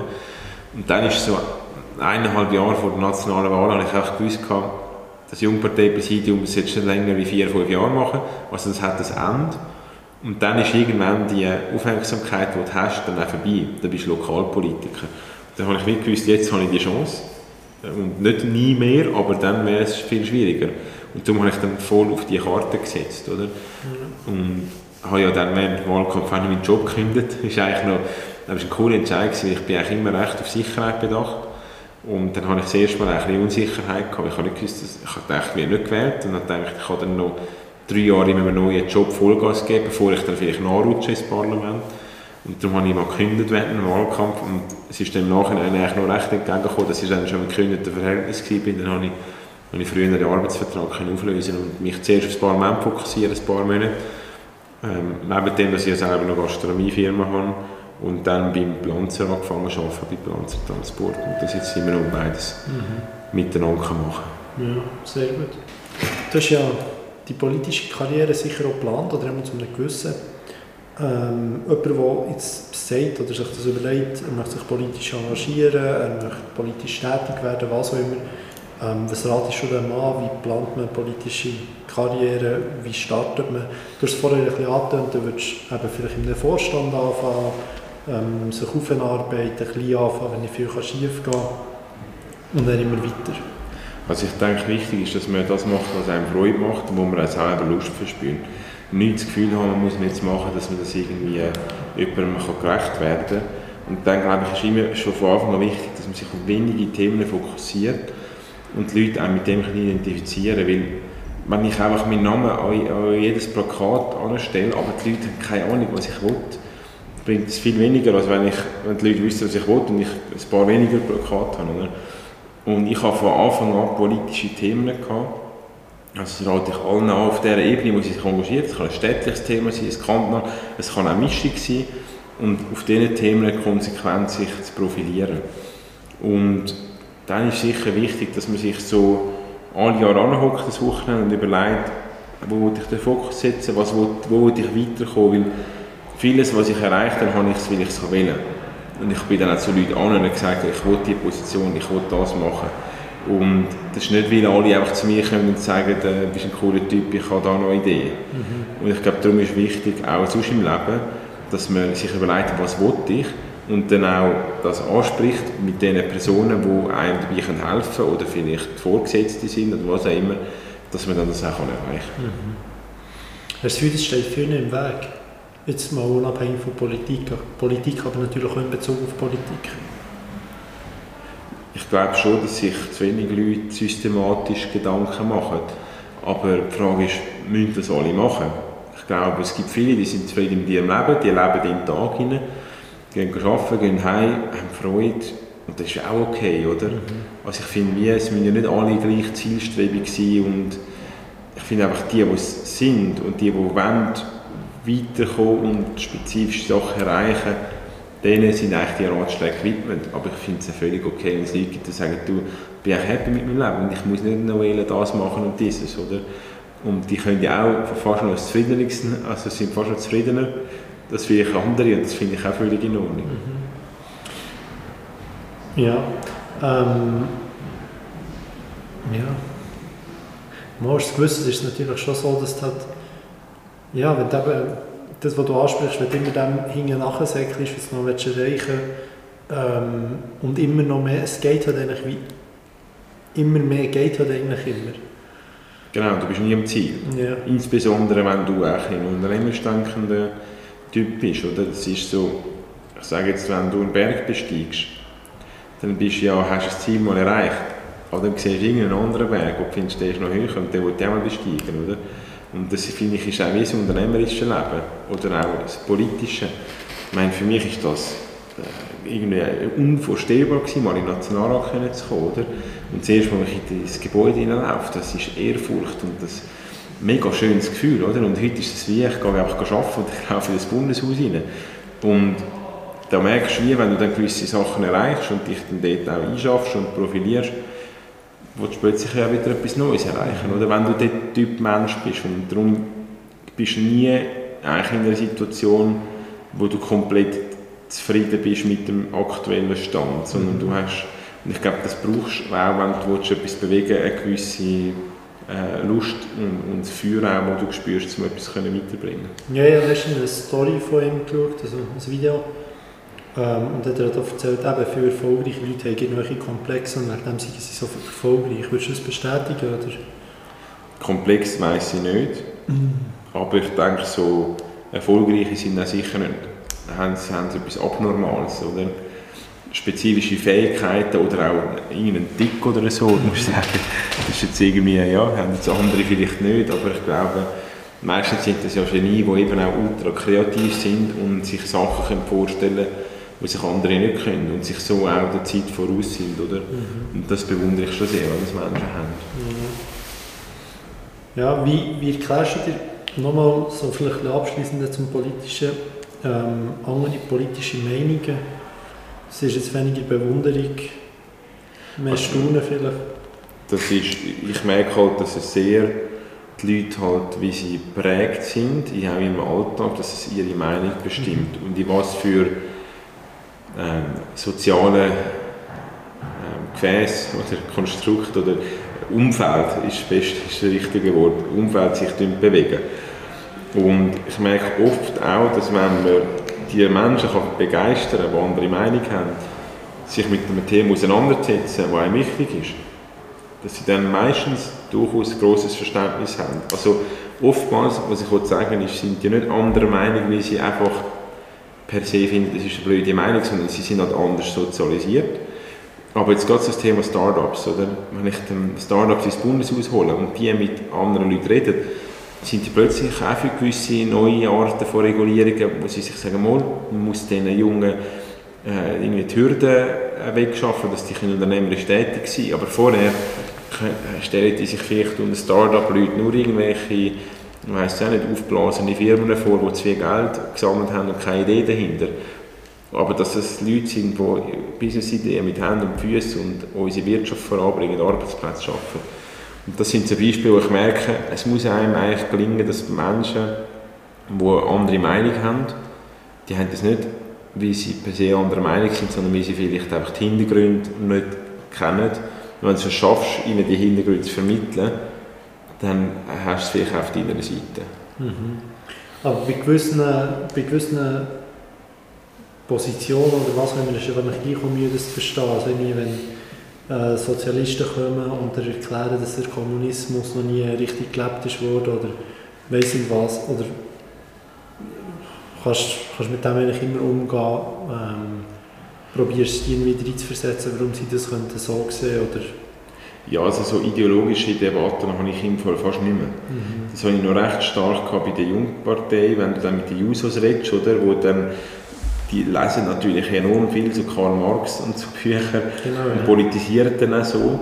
Und ich muss aber sagen, im Parlament hast du es nicht mehr so groß. Du bist sehr stark an den konkreten Sachthemen. Und natürlich habe ich nicht die gleiche Meinung, wie man die AV soll reformieren wie ein Cedric Wermuth, oder? Und das ist nicht, weil er die AV nicht will verstehen. Also ich glaube, dort geht es weniger ums Verständnis, sondern das ist dann wirklich eigentlich eine andere Ideologie. Und ich glaube, da ist es einfach wichtig, dass man zumindest mal von den gleichen Fakten redet, oder? Wenn ich dann Mühe habe, ist, wenn jemand sagt, die AV hat kein Problem mit der Finanzierung, oder? Die hat noch nie eins gehabt, die wird nie eins haben. Und ich sagen, nein, aber jetzt haben wir ja Pensionierungswellen und es kommen weniger in den Arbeitsmarkt, wie rausgehen. Und, und das finde ich eigentlich für die Demokratie nicht gut, wenn man sich nicht auf Fakten einigen finde, Du müsstest wie die Fakten sagen, mal, das sehen beide gleich und nachher kannst du diskutieren, mehr Steuern, mehr Rentenalter, was auch immer, eine Mischung davon. Das ist dann die ideologische Diskussion. Aber wenn man schon bei den Fakten anfängt, und dann haben wir leider jetzt in der Vergangenheit ein paar Abstimmungskämpfe gehabt, wo Gewerkschaften einfach die Fakten negiert haben. Und das ich, finde ich, ist unschweizerisch. Da müssen wir schauen, dass es nicht eine Mode wird. Ja, und das ist jetzt bei der AV tatsächlich der Fall. Genau, da wird oftmals äh, mit Zahlen jongliert, die einfach nicht der Realität entsprechen. Ja, ähm, ja und umgekehrt wäre dann wie, wenn man sagt, als, als liberaler Mensch, der Kapitalismus ist noch nie richtig gelebt worden, ähm, irgendwie Milton Friedman würde ja das wahrscheinlich behaupten. Ja, es ist immer die Frage, in welcher Reihenform dass man eine gewisse Staatsform quasi erzielen will, ja. oder? Und ich denke, also gerade jetzt in der Schweiz, wo du Spitzensteuersätze von 40, 45 Prozent hast, musst du sagen, da kann man auch argumentieren, wir sind eigentlich schon im Semisozialismus, oder? Genau. Das ist aber vielleicht dann auch eine gewisse Übertreibung, weil wir haben doch eine freiheitliche Grundordnung und ein wettbewerbliches System, oder? Aber, aber eben schon, wie du sagst, eine Staatsquote von mittlerweile ist fast irgendwie 50 Prozent oder so. Ja, je nachdem, wie du rechnest, ist es natürlich schon sehr hoch. Und ich glaube, der Trend geht schon nur in eine Richtung, oder? Und das ist schon etwas, was mir Bauchweh macht. Vor allem macht mir eigentlich Bauchweh, dass uns als Schweiz, dunkt es mich, dass wir ein bisschen bequem geworden sind. Und es gefällt uns, wie es ist. Mhm. Und ich glaube, als Gesellschaft, wenn du in einem Stadion bist, wo du sagst, es ist schön, wie es ist und wir müssen das bewahren, hast du es seit 20 Jahren nicht mehr. Also du musst eigentlich heute Initiativen ergreifen, kämpfen, neue Ideen haben, dass du immer noch den Wohlstand hast von heute. Ja. Und mich denkt, da sind die asiatischen Länder viel progressiver im Denken. Die haben wirklich, die wollen einen Erfolg haben, die wollen mehr Wohlstand und die werden uns irgendwann überholen mit dieser Mentalität. Und leider, wenn das eintrifft, ist es spät. Und darum ist man eigentlich heute äh, auch so ein, ein, ein Shift im Denken anbringen, einen Kulturwandel. Mhm. Und der kann eigentlich nicht die Politik initiieren, das muss aus der Gesellschaft herauskommen.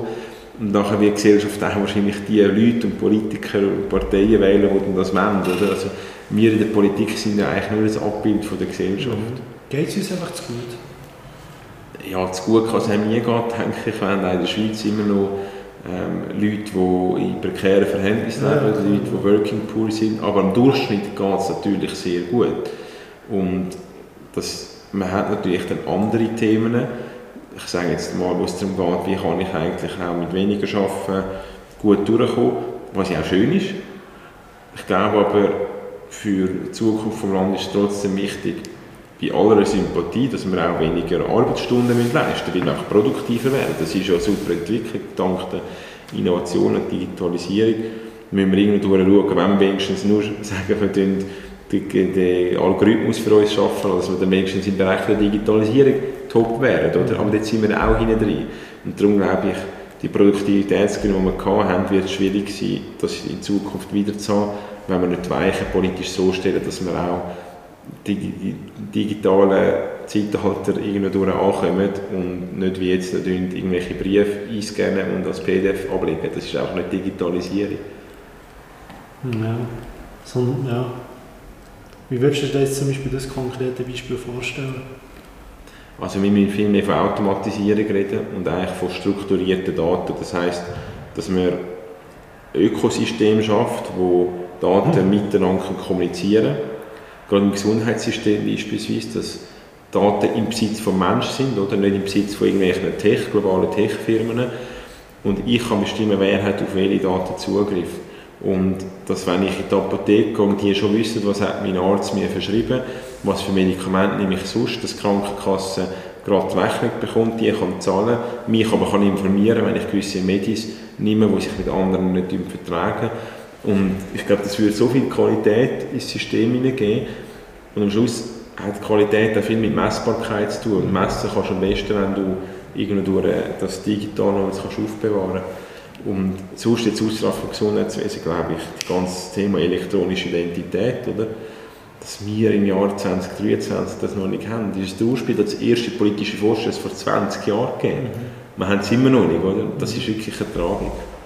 Ja, vorher innerlich müssen lachen, wo du hast gesagt wegen Brief einscannen und das Schaffen denkt und wo man verschickt hat, einscannen und das PDF abspeichern. Ähm, ja, was irgendwie schon noch lustig ist. Ja, ja leider. Und es ist ja in, insofern schon eine Digitalisierung, weil du hast es bis analog so nachher digital ist. Ja, du kopierst ihn nicht mehr zweimal und du ihn bei dir ablegen und einen schickst du Genau, aber ich finde, wir müssen jetzt wie weiterdenken, wie auch nur etwas digital machen. Ich finde auch, Digitalisierung hat so viele schöne Sachen, aber sie hat uns mehr vor den Bildschirm gebracht. Mhm. Und das ist eigentlich keine schöne Entwicklung, weil ich glaube, für das sind unsere Augen nicht gemacht und auch der Kopf nicht. Wir sollten eigentlich wieder mehr in der Natur, mit den Menschen reden und nicht mit dem Computer reindrücken. Und darum glaube ich, muss eigentlich die nächste Phase von der Digitalisierung oder von der Automatisierung eben uns wieder weg vom Bildschirm bringen und eigentlich dank der Automatisierung uns Zeit freischaufeln, dass wir wieder viel mehr kreativ können sein mit Menschen können sein und eigentlich die ganzen repetitiven Aufgaben und das, was wir, wenn was ich den ganzen Tag am Bildschirm hocke und Mail schreibe und weiss nicht was, das ist eigentlich, müssen wir schauen, dass das nicht mehr gebraucht wird, sondern dass wir eigentlich die negativen Erscheinungen, und das hat in Social Media die ganze Zeit irgendwie vor dem TikTok und so, ich glaube nicht, dass es den Menschen gut tut, oder? Und die Algorithmen sind schon so eingestellt, dass man süchtig wird, und eine Sucht ist nie gut, oder? Und ich glaube, da müssen wir irgendwie wegkommen davon und wieder mehr Zeit, nicht, also weniger Zeit vor dem Bildschirm verbringen. Aber das ist für uns, geht eigentlich in die entgegengesetzte Richtung, dass wir immer wie mehr vor dem Bildschirm werden verbringen. Jetzt zum Beispiel angenommen wie Metaverse. Ja. ja, ich glaube weniger als Metaverse, aber in der Tendenz stimmt es natürlich schon, dass die Bildschirmzeiten zunehmen, weil man sagt ja dann zu Recht auch, in der Schule muss digital Wissen vermittelt werden, weil du willst ja dann nicht, dass die Jungen auf den Arbeitsmarkt kommen und nur im Wald Zeit verbracht haben, oder? Also, ja, klar, ja. willst du auch, dass die ready sind, aber ich finde, ich denke, das Bewusstsein und allein schon, dass du Transparenz hast und jede Woche sagt das iPhone, jetzt hast du so viele Stunden vor dem iPhone verbracht, das hilft schon mal, oder? Und ich glaube, es wird relativ bald relativ viele neue Tools geben, gerade mit dieser maschinellen oder künstlichen oder wie mit dieser Intelligenz die sagen, die uns wieder mehr äh, Freizeit geben. Mhm. Ja, und du bist schon eher weniger auf TikTok. Ja. oder, oder bist du äh, gar nicht so viel auf TikTok? Nein, ich bin nicht so viel auf TikTok. Ich, ich muss ja sagen, in letzter Zeit habe ich es ein bisschen vernachlässigt. Generell, ich war mehr auf LinkedIn gewesen, und so, dass die Videocontents, es ist auch schon eine rechte Bühne, das zu produzieren. Mhm. Und habe, mein Tag hat auch nur 24 Stunden und ich mache vieles mit meinen Mitarbeitern zusammen, aber teilweise haben wir auch wirklich andere Themen, wo wir dran sind. Halt, ich sage jetzt die politische Arbeit, oder? Ich habe letzte Woche drei Tage Gesundheitskommissionssitzung gehabt. Und da tust du dich dann schon eine Woche darauf vorbereiten. Und das ist enorm vertieft und technisch und das kannst du nicht auf LinkedIn posten oder auf TikTok, weil es interessiert die Leute nicht, weil es so technisch ist. Aber ich finde, das gehört auch zu der politischen Arbeit. Ja, definitiv. Ja. Und ja, ich habe zum Beispiel gebracht, wenn du vorher hast gesagt eben das TikTok, dass man halt eben ein Video nach dem anderen anschauen kann. Genau. Und durch das hat extrem viel Zeit. Und das, ja, es zeigt ihm das, was man sehen will, was einem interessiert. Und ja, Instagram geht ja auch schon ein bisschen in die Richtung. Ja. Du hast vorher schon nicht angetönt, dass halt Politik extrem viel Zeit braucht. Hast du manchmal schon, oder hinterfragst du manchmal, ob die Zeit in deinen jungen Jahren richtig einsetzt oder es gibt selten, dass ich mich das frage und muss ich jedes Mal sagen, habe ich eigentlich richtig eingesetzt. Ja. Also einerseits will ich jetzt auch von dieser Investition wie ich profitieren kann. Es ist eine Investition in die Zeit. Ich habe sie nicht verschwendet und habe TikTok, oder? Ich würde sagen, wenn ich jetzt pro Tag zwei Stunden auf TikTok wäre, würde ich mich zehn Jahren fragen, habe ich die Zeit verschwendet? Und mhm. wahrscheinlich ja, ich habe sie verschwendet. Außer ich bin Influencer und habe noch ein Millionenpublikum und lebe von dem, dann war es auch ein Investment gewesen. Yeah. Aber wenn ich nur konsumiere, dann hätte ich sie verschwendet. Und ich finde, du musst immer unterscheiden zwischen Konsum und Investition, oder? Und, und das muss ja nicht immer äh, finanziell sein. Es kann eben auch zeitlich sein oder in Freundschaften oder was auch immer. Und ich muss sagen, ich habe echt eine wilde Jugend gehabt. Und, Was heisst wild? Ja, also wir haben wirklich eine coole Wege gehabt mit vielen Homepartys. Wir sind oftmals, habe ich dann halt äh, am Freitag nicht in den Ausgang können, weil wir am Samstagmorgen Delegiertenversammlung von der FDP hatten, aber dann bin ich am Samstagmittag zu den Kollegen und dann haben wir durchgefestet bis am Sonntag. Und ich habe einfach in dem Sinn wenig so Ruhephasen gehabt. Die Kollegen haben zwei Tage lang einen Kater gehabt und haben wahrscheinlich daheim einen Film geschaut. Und ich habe in dieser Zeit mein Votum für den 1. August vorbereitet, oder? Also ich bin eigentlich immer dran gewesen, aber ich habe jetzt nie, also fast nie etwas gehabt, wo ich muss sagen, das habe ich jetzt etwas Größeres verpasst, wo ich, wo ich jetzt nicht verpasst hätte, wenn ich nicht Politiker gewesen wäre. Mhm. Ja, was hast du für was muss man da schauen, wenn man jung, jung ist, jetzt unabhängig davon, dass man nicht später zurückschaut und denkt, man hat etwas verpasst? Also ich glaube, einerseits wirklich das machen, was einem interessiert. Und wenn einem Politik nicht interessiert, wie kann ich nicht Politik machen? Finde es wichtig, dass die Leute gehen wählen und abstimmen. Aber sich engagieren, finde ich, muss man dort, wo man Freude hat. Oder? Und wenn man gerne Sport macht und im Fußballverein Jugendtrainer ist, ist das genauso wichtig, wenn nicht wichtiger, als wenn man Politiker ist. Und ich glaube, am Schluss ist es wichtig, dass man sich bewusst ist, für was man seine Zeit einsetzt. Ja. Oder? Und auch einen gewissen Fokus hat. Das ist vielleicht ein Widerspruch, weil gerade ich, der so viele verschiedene Sachen mache, kann man sagen, der hat eigentlich gar keinen Fokus, oder? Das stimmt wahrscheinlich auch ein bisschen. Aber ich versuche dennoch, mich immer wieder zu fokussieren. Und wenn man sehen was ich alles zu was ich allem Nein sage, will man wahrscheinlich sagen, boah, der hat ja einen mega Fokus, oder? Man sieht natürlich nur das, was ich Ja sage, und das sieht dann nach einigem aus. Aber ich glaube, ob jung oder alt, generell im Leben, man muss einmal im Jahr anhocken und überlegen, was wollte ich reduzieren. Sei das eben private Bildschirmzeit vor dem TikTok oder beruflich gewisse Aufgaben, die ich vielleicht nicht mehr mache, ich will neue Aufgaben machen.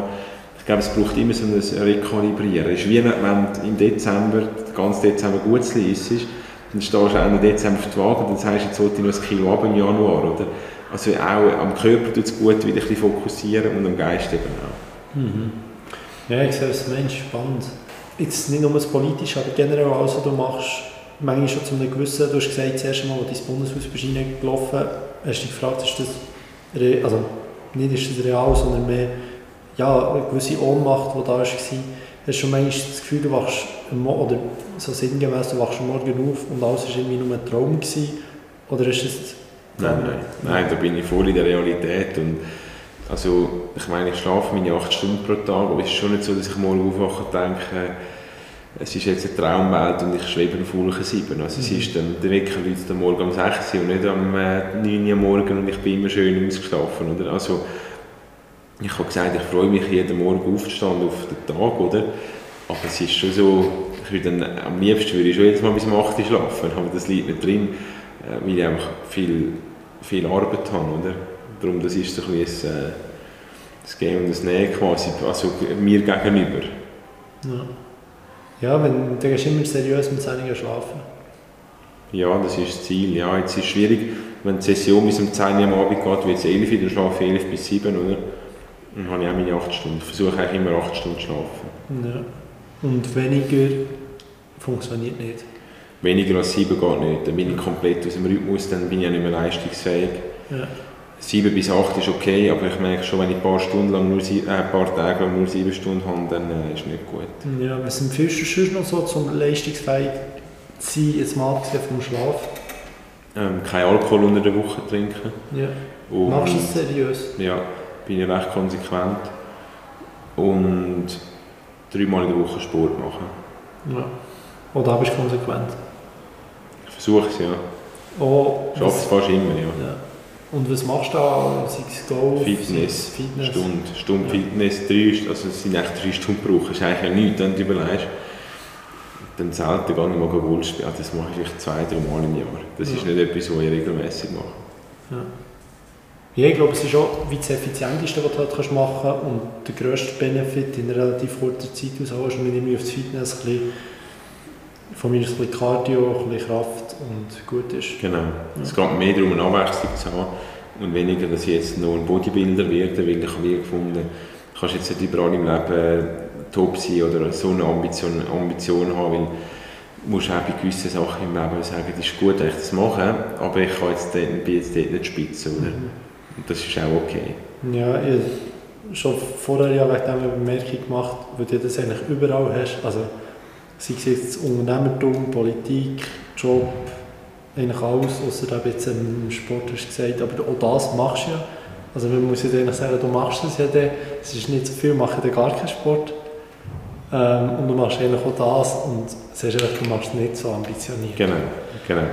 Ja, und ich würde jetzt sagen, im Job, wenn ich jetzt nicht politisch wäre, hätte ich natürlich schon noch mehr Ambitionen. Mhm. Und, und ja, würde wahrscheinlich schon noch anders wäre ich sicher mal im Ausland gewesen, zwei, drei Jahre arbeiten. Ich sage jetzt, ausbildungsmäßig bin ich gut unterwegs, da habe ich einen Master gemacht, jetzt mache ich noch ein LLM in äh, internationalem Wirtschaftsrecht. Oh, da bist du ambitioniert. Genau, dort bin ich ambitioniert. ja, Aber im Job, glaube ich, äh, wäre ich heute weiter, wenn ich nicht Politiker wäre. Und auch da bist du eigentlich schon relativ weit? Ja, ich will mich nicht beklagen. Also ich habe, hat wahrscheinlich eben gewisse Sachen, natürlich hast du ein Politiker bist, hast du eine gewisse Opportunität, die du vielleicht nicht hättest, oder? Aber letztendlich glaube ich, also wenn, wenn du jung und ambitioniert bist und irgendwann mal willst, in einer Geschäftsleitung sein von einer grossen Firma, dann, dann musst du eigentlich Tag und Nacht bützen.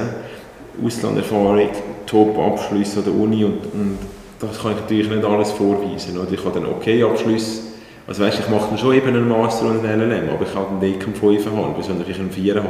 Ja. Und ich kann nicht sagen, ich habe drei Jahre im Ausland geschafft und mein Englisch ist gut, aber es ist nicht exzellent. Also weißt darum, das sind alles Kompromisse in dem Sinn, die dazu führen, dass ich nicht mit 35 Geschäftszeitungsmitglied bin von einer Firma, die Milliarden Umsatz macht. weil du dann einfach musst andere Leistungen bringen musst. Darum, das sind halt die Kompromisse, die du machen musst. Und ich finde, du solltest dem auch nicht hinterher trauern. Ja. Also, schade wäre ja, wenn ich da jetzt im Nationalrat bin, nachher das Gefühl habe, jetzt bin ich nicht noch beruflich noch in der Geschäftsleitung von einem globalen Konzern, muss ich sagen, ich habe mich bewusst für den Weg entschieden. Und wenn ich mich anders entschieden hätte, dann wäre ich vielleicht noch etwas anderes gegangen, aber dann wäre ich auch nicht im Parlament. Also, am Schluss finde ich, wenn du bist auch ein bisschen von deinem eigenen Glück äh, Schmied, oder? Und, und das kannst du auch ein bisschen beeinflussen, was dann am Schluss landest. Ja, klar, aber ich finde eigentlich jeden Einzelaspekt, von, den du jetzt aus deinem Leben wie rausnimmst, du bist eigentlich quasi, wenn du das vergleichst mit, mit dem Durchschnittlichen, mit knapp 30, bist du eigentlich überall überdurchschnittlich. Aber, ja. Kann sein. ja, ja, also... das weiss ich nicht, das ist schwierig zu beurteilen. Ja, nur weil du ein bisschen auf Understatement jetzt machst und ich würde jetzt das Gegenteil behaupten, aber das ist gut. ähm, bei dem allem, wo, wo ja eben zusammenkommt, sei das jetzt eine Ausbildung, sei das gleich auch Sport, wenn nicht ambitioniert, wie gesagt hast, sei das äh, Unternehmertum, sei es Politik, sei es der Job, ähm, wie wird man dem allem gerecht? Ich habe natürlich nirgends eine operative Verantwortung und das ist ein, ein Luxus, oder? Also, wo ich morgen bin, interessiert niemand. Es wartet niemand auf mich im Geschäft oder irgendwie in der Politik, sondern ich bin auch überall in strategischen Gremien. Und das gibt mir natürlich viele Freiheiten. Ich sage, die grösste Challenge ist, die Agenda zu managen. Ja. Das mache ich selber. Das finde ich, das kannst du nicht auslagern, wenn du die Hoheit über deine Agenda haben Aber du hast natürlich immer mit Leuten zu tun, die in ihrem Umfeld du Teil davon bist, die aber dann nicht checken, dass du noch in sechs anderen Umfelden auch noch Teil davon bist und dass es dann teilweise schwierig ist, ähm, Abendtermine, Sitzungstermine so vereinbaren. Das ist echt eine Challenge, muss ich sagen, die Agenda zu führen. Aber sonst, glaube ich, ist es wichtig, dass man nicht zu viel verspricht, dort wo man ist, und lieber versucht, mehr zu liefern, als man versprochen hat. Und einfach das, was man verspricht, gewissenhaft erledigen. Und ich habe natürlich eine, eine recht starke Führung von To-Do-Listen für mich selber ich vergesse eigentlich nie etwas. Immer, einen Gedanken schreibe ich mir den gerade auf und ich denke, ich bin enorm strukturiert, wie ich arbeite. Es gibt kein Mail oder WhatsApp, das bei mir länger als einen Tag lang rumliegt, oder? Das kann man sagen, das ist fast ein psychopathisch, wenn so schnell immer alles... Aber durch das, glaube ich, kann ich auch ja, vieles erledigen und ich habe natürlich einen super Mitarbeiter, der 40% nur mir zuschafft, oder? Wo jetzt nicht in einer Firma Mitarbeiter ist, der noch in der Firma auch noch andere Aufgaben hat, sondern eigentlich nur mir zuschafft und so ist mein Pensum um mehr 40% mehr, mhm. weil ich halt jemanden habe, der einen ähnlichen Mindset hat und mir ein bisschen kann gewisse Sachen auch, auch miterledigen mhm. ähm, Du hast die Tools angesprochen und da würde ich gerne mehr dazu erfahren, weil du hast noch nie darüber geredet oder was auch immer, oder auch über dein Zeitmanagement. Wie, wie machst du das genau? Also wirklich, konkret, wie, wie teilst du das auf? Also wie das Gefühl, es hat extrem viele Leute, wie das Gefühl, es ist ein grosser Teil vom Erfolg? Oder es, mal, tatsächlich und es wird eigentlich ich habe das Gefühl, sehr viele Leute wie Mühe damit, also sei es über ihre Agenda ähm, ihre Agenda richtig zu führen, noch zu wissen, wann haben sie was, ähm, sei es den Überblick über die Sachen zu haben, was sie müssen machen müssen, ähm, die x verschiedenen Punkte, die du wie aufgezählt hast es also, Nachrichten beantworten. Und es ist ja wirklich so, also du hast ja x Nachrichten, die wichtig sind und das kann ich bestätigen, du antwortest auch selten jemand so pflichtbewusst wie du. Ja, ich finde, ich bin nicht so ein Fan von fancy Tools. Also ich finde, so einfach ein Tool ist, desto besser. Und da gibt es ja sehr sophisticated Apps und so, du kannst einen Reminder recht komplex noch gestalten und so. Und ich brauche da einfach bei Apple die Standard-Tools, Notizen und Erinnerungen. Mhm. Und das hilft mir eigentlich schon recht gut. Ich habe jetzt ein neues Mailprogramm, das heißt Superhuman, wo du kannst so ein bisschen dich an Mails erinnern lassen. Das ist auch noch gut, ich habe zuerst immer Erinnerungen müssen setzen, dass ich jemandem muss äh, seine Antwort abwarten und jetzt neu kann ich das innerhalb des Mailprogramms. Und sonst habe ich einfach das Buch also Getting Things Done. Und ich glaube, an jede Person, die das Buch liest, hat nachher das Leben im Griff. Also da hat es auch gewisse Tipps, wie du priorisieren, wie du strukturieren und wie du zum Beispiel alles, was du innerhalb von zwei Minuten kannst erledigen sofort erledigen. Und da muss man aber auch aufpassen. Oder? Ich habe zum Beispiel gemerkt, mit all den Notifications, die man hat, am Laptop und im Handy, tust du natürlich, sobald eine Notification kommt und du lebst nach dem Prinzip, tust du sie gerade auch erledigen, oder? Und das gibt einem irgendwann einen riesen Stress innerlich. Und so habe ich angefangen, zum Beispiel bei Mails gar keine Notifications mehr haben, WhatsApp auch nicht. Aber ich gehe vielleicht alle zwei Stunden ins WhatsApp, dann nur das kurz erledigen. Und dann bin ich recht effizient. Aber wenn ich jedes Mal, wenn mir jemand schreiben aufs Handy schaue und dann das wieder erledigen, bin ich eigentlich ineffizient. Also, ich habe wie gemerkt, für mich die 2-Minuten-Regel ist genial, aber du musst wie schauen, dass du nicht zu viele Störungen in deinem Alltag hast. Und dass du dann die Regeln wirklich konsequent anwendest, aber halt schaust, dass die Störungen kannst minimieren kannst, sodass sie nicht so oft musst anwenden musst, aber wenn sie anwendest, dann bist du auch effizient. Mhm. Und was machst du, also auf was achtest du noch so in eben Zeitmanagement, dass du irgendwie, wie deinen Tag planst, also, du hast ja schon mal gesagt, um 10 Uhr hast du geschlafen, um 6 Uhr stehst du auf, ähm, wie teilst du das sonst noch ein? Ähm, ja, ich versuche auch, dass ich vor allem meine Pflichttermine wahrnehme, also ja. Verwaltungsratssitzungen, Geschäftsleitungssitzungen und ich versuche so wenig wie möglich Termine abzumachen. Aber ich habe meine Agenda ist immer voll mit Terminen. Ich habe fast nie einen halben Tag frei, nichts im Kalender. Und das wünsche ich mir eigentlich und ich sage so viel Nein. Und am Schluss habe ich dann doch zu viele Termine. Aber ich, ich glaube, Kunst ist einfach so oft möglich Nein zu sagen. Und, und wirklich auch schauen, wo, wo lohnt es sich. Da habe ich natürlich früher viel mehr investieren weil früher bin ich auch an jede Hundsverloche, jeden Abend im Restaurant Rössli, im Restaurant Bären. Und heute bin ich dann vielleicht ein bisschen selektiver. Und ich bin aber trotzdem jeden Abend unterwegs. Es ist ja nicht so, dass ich jetzt sage, ich habe es nicht mehr nötig. Auch ich bin vielleicht an anderen Orten von Anlässen, vielleicht auch mal einen privaten Anlass, oder?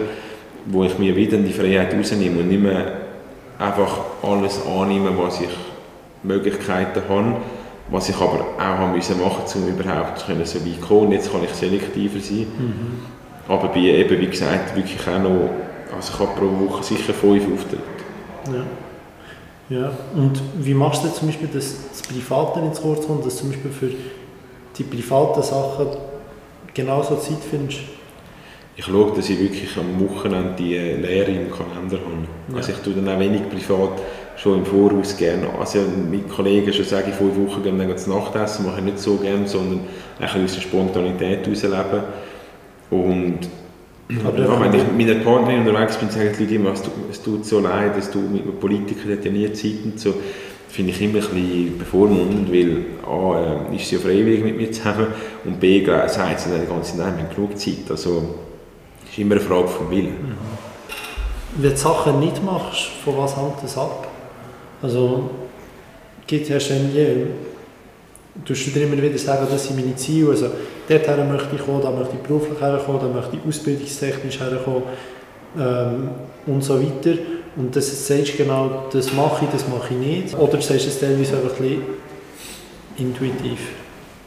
Nein, ich tue eigentlich fast nicht intuitiv entscheiden, wo, wo Konsequenzen zur Folge hat. Ja. Also wenn ich jetzt vom Velo hocke und überlege, fahre ich jetzt den Weg oder den anderen, dann bin ich intuitiv, oder? Mhm.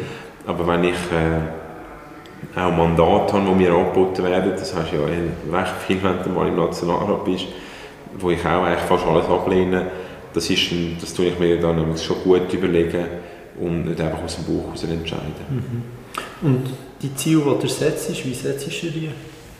Ambitioniert, aber erreichbar. Mhm. Und meistens so, also einmal im Jahr, wo ich mir Zeit nehme, Wochenende Ziel setze, habe ich meistens auch drei Monate umgesetzt und dann warte ich neun Monate, bis ich mich wieder äh, dem, dem widme. Ich glaube, es ist auch wichtig, also ich habe zum Beispiel ein einen Grundsatz, dass ich finde, maximal eins, eine neue Aufgabe pro Jahr, netto. Das heißt, wenn ich dann zwei Sachen neu anfange, muss ich etwas aufhören ich bin nicht der, der nur bis zwei Jahre lang macht. Ich finde, muss auch, ich habe jetzt eigentlich zehn Jahre bei der ZKB, jetzt bin ich drei Jahre bei Planzer, sechs, sieben Jahre mit Kaisin AG, also ich mache langfristige Sachen. Aber irgendwann musst du dann halt doch einmal wieder etwas beenden, wenn du wieder etwas Neues machen willst. Und so versuche ich so ein gewisse Faustregeln zu haben, dass ich nicht äh, ja, zu viel annehme, weil ich finde, wenn du etwas Neues machst, brauchst du immer deine Zeit, um dich dort hineinschaffen, die Leute kennenlernen, Kultur, Prozess und das kannst, du musst am Anfang von einem Mandat oder von einer neuen Aufgabe mehr Zeit investieren.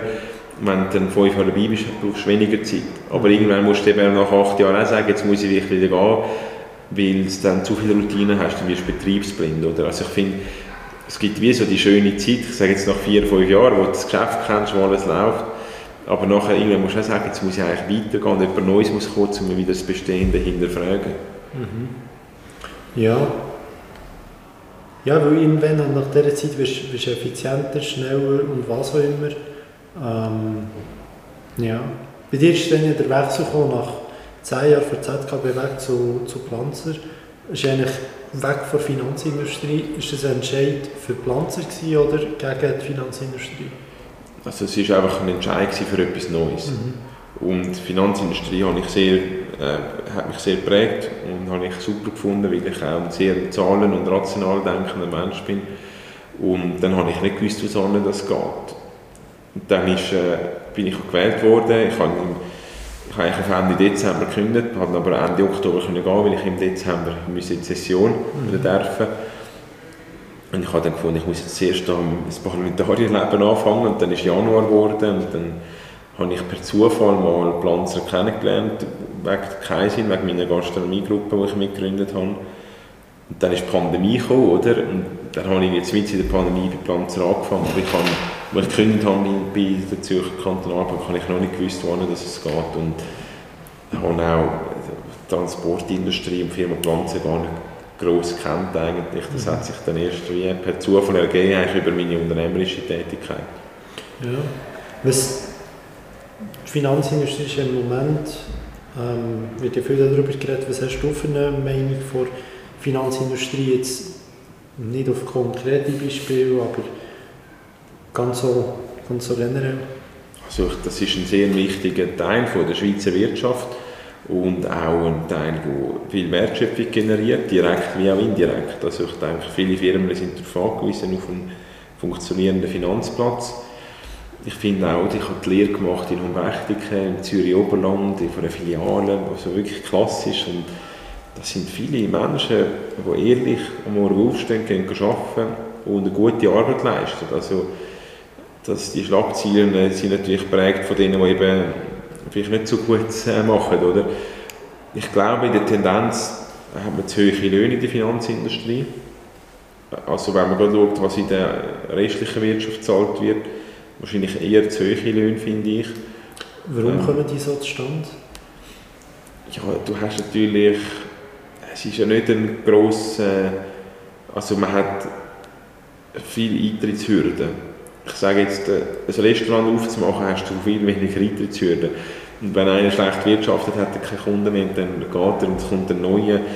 Und der Schuhmacher und der Bäcker, der hat im nächsten Dorf gerade wieder einen Konkurrent, oder? Und wenn du schlecht bist, du hast einen enormen Wettbewerbsdruck. Und ich glaube, wir haben im Finanzsystem immer noch einen grossen Wettbewerb. Wir haben so viel, also wir haben irgendwie 300 Banken in der Schweiz, also das ist genug Auswahl, oder? Aber irgendwo durch hast du halt, als Kunde bist du nicht so wechselfreudig und da bist du, bleibst du halt recht an deinem Institut hängen und du hast für gewisse Bankgeschäfte auch sehr hohe Eintrittshürden, oder? wenn du jetzt irgendwie auch richtig so ins Investmentbanking oder das macht ja nicht jede Bank, zum Glück auch. Und ich denke, da hast du wie so einen Login-Effekt als Bank. Mhm. Du bist eigentlich als Kunde teilweise wie eine Art ein bisschen ausgeliefert. Und du das kannst du natürlich auch die Preise verlangen, wo dann auch, ja, ich meine, hohe Löhne ist nicht schlecht. Also, auf hohe Löhne zahlt man viel Steuern, man zahlt viele Sozialabgaben, und das trägt auch unser Land. Also ich, ich habe nichts gegen hohe Löhne in dem Sinn, weil ich muss sagen, für den Staat ist das Beste, wenn hohe Löhne gezahlt werden, weil so können wir auch unser Sozialsystem finanzieren, um die, die, weniger Geld haben, können, zu unterstützen. Oder? Ich glaube, es ist einfach wichtig, dass man als Branche wie eine Art den Kontakt nicht verliert zu der realen Wirtschaft. Und auch da, die, die am Schalter arbeiten oder im Backoffice, die sind ja nicht stinkreich, oder? Also ich denke, es geht da vor allem um das Top-Kader, das wahrscheinlich äh, überdurchschnittlich verdient, aber, aber die, ich sage jetzt 90% der Angestellten in der Finanzindustrie, die haben die haben einen anständig guten Lohn, machen aber auch gute Arbeit und da finde ich auch nicht, das finde ich auch völlig in Ordnung. Mhm. Ja gut, ich habe jetzt auch mehr gemeint, ist, ist die Löhne, die gezahlt werden, die ja teilweise wirklich, mh, hm, je nachdem, aber, ob man jetzt von der Top-Kader redet, aber auch generell sehr gut sind, ist das gerechtfertigt, wenn man die Leistung anschaut ähm, und das anschaut, was geleistet wird? Ich finde, das müssen am Schluss eigentlich die Aktionäre entscheiden. Mhm. Oder? Also, es gehört ein bisschen die Verantwortung der Eigentümer. Ich finde, als Politiker da zu sagen, der hat es verdient und der andere nicht, ist immer schwierig. Und dass man jetzt sagt, jetzt wird man Bonus verbieten, ich meine, ja, kann man machen. Ja, da hat gestern darüber abgestimmt. Genau, dann wird einfach äh, wird mehr Lohn ausgezahlt. Also am Schluss, Total Compensation bleibt gleich. Aber wir haben als Politik das Gefühl gehabt, wir haben jetzt etwas Gutes gemacht und die Volksseele befriedigt, oder? Also das sind natürlich dann auch gewisse Vorstellungen, wo man sagen, okay, also bringen tut es nicht viel. Und die Bonusmentalität, die da ja quasi äh, kritisiert wird, die herrscht ja dann meistens nicht beim CEO und der geht jetzt nicht extra riesige Risiken ein, dass er mehr Bonus bekommt, sondern das ist oftmals auch auf dritten, vierten, vierten Führungsstufe, eben genau so im, im Investmentbanking und die werden wahrscheinlich nicht von dem Bonusverbot betroffen sein, sondern man will dann aus obersten Kader ja. und die werden auch mehr Fixlohn haben. Also ich finde auch, ja, wie wir da als Politik schauen, dass wir glaubwürdig bleiben. Ja. Apropos Finanzsystem, ähm, Finanzen, ähm, setzt du eher auf, auf Bitcoin, ähm, Ethereum oder auf Chainlink oder in welche also, Coins hast du investiert? ein bisschen Ethereum, ein bisschen Bitcoin, aber wirklich wenig. Also äh, ein paar tausend Franken, vierstellig so. Und mehr aus Jux. Ich glaube nicht, dass das äh, die Finanzindustrie wird revolutionär verändern. Mhm. Es kann langfristig einen grossen Impact haben. Also das Web 3.0 oder das Internet der Werte und nicht mehr der Informationen. Also ich glaube, da kann vieles Disruptives kommen, aber... Du siehst noch nicht das Ende der Fiat-Währungen? Ich glaube nicht, nein. Aber es sehen Kollegen von dir auch anders? Ja, logisch, aber am Schluss hat es mit Vertrauen zu tun. Ich glaube, der, der einfache Bürger auf der Straße vertraut nicht an einer Währung, die solche Schwankungen unterlegt ist. Mhm. Gut, das kann ja auch abnehmen in Zukunft. Durchaus. Also ich würde sagen, dass sie 50 Jahre anders können sein aber mhm. ich glaube, in der unmittelbaren Zukunft ist es für die Allgemeinheit nicht relevant. Mhm. Ja. Viel in diesem Zusammenhang hat ja damit zu tun, mit irgendwelcher finanzieller Unabhängigkeit, man möchte die finanzielle Freiheit, möglichst schnell, möglichst jung. Ähm, kannst du dem etwas abgewinnen? Siehst du da den Sinn dahinter? Ähm, ja. Ja, es gibt ja glaube ich so einen Trend, dass man mit 30 so viel Geld verdient hat, dass man irgendwie fürs Leben unabhängig ist. Werde ich wahrscheinlich nicht schaffen. Ich habe jetzt noch ein paar Monate Zeit, aber es wird nicht mehr lange. Ich, ich kann irgendwo durch, ich finde das ein spannendes Lebensprojekt. Ich glaube, am Schluss ist es auch wichtig, dass man die Risiken eingeht, die man selber tragen kann. Oder? Und wenn man dann so grosse Risiken eingeht, weil man das erreichen will, und am Schluss geht alles schief und man lebt irgendwie halbwegs äh, auf der Straße, dann ist das keine gescheite Entscheidung mhm. Ich glaube im Grundsatz aber schon, wie auch in den Finanzmärkten, wenn du mehr Risiken eingehst, wirst du mehr Erfolg haben. Und ich glaube grundsätzlich müssen wir in der Schweiz mehr Risiken eingehen als Gesellschaft, oder jetzt nicht äh, Credit Suisse, aber als Gesellschaft insgesamt in unserem Alltag mehr wagen, mehr herausfordern, mehr neu denken aber immer in dem Rahmen, dass man es auch selber kann tragen kann, wenn es mal schief geht. Oder? Weil das kann, jetzt haben wir so viele sogenannte schwarze Schwäne gehabt, oder? Mit, dem, mit dem Krieg, mit der Pandemie, mit der Credit Suisse. Wir wissen nicht, was morgen passiert. Und je nachdem kann man vielleicht alles richtig machen, aber man wird auf dem falschen Fuß verwünscht und verliert alles. Und darum ist mein Ratschlag immer, nur so viele Risiken eingehen, wie man es dann am Schluss tragen kann, wenn es schief kommt. Auch wenn man sich sehr sicher ist in dem, was man macht. Es kann eben auch schief gehen aufgrund von externen Faktoren, die man selber nicht beeinflussen kann. Mhm. Aber der Trend an und für sich, den kannst du nachvollziehen? Oder kannst du dem... Ja, also ich meine, es ist wie ein Trend für mehr Eigenständigkeit ja. und, und auch ja, irgendwie die eigenen Träume verwirklichen. Und da finde ich, da ich schön, wenn das Menschen haben. Mhm.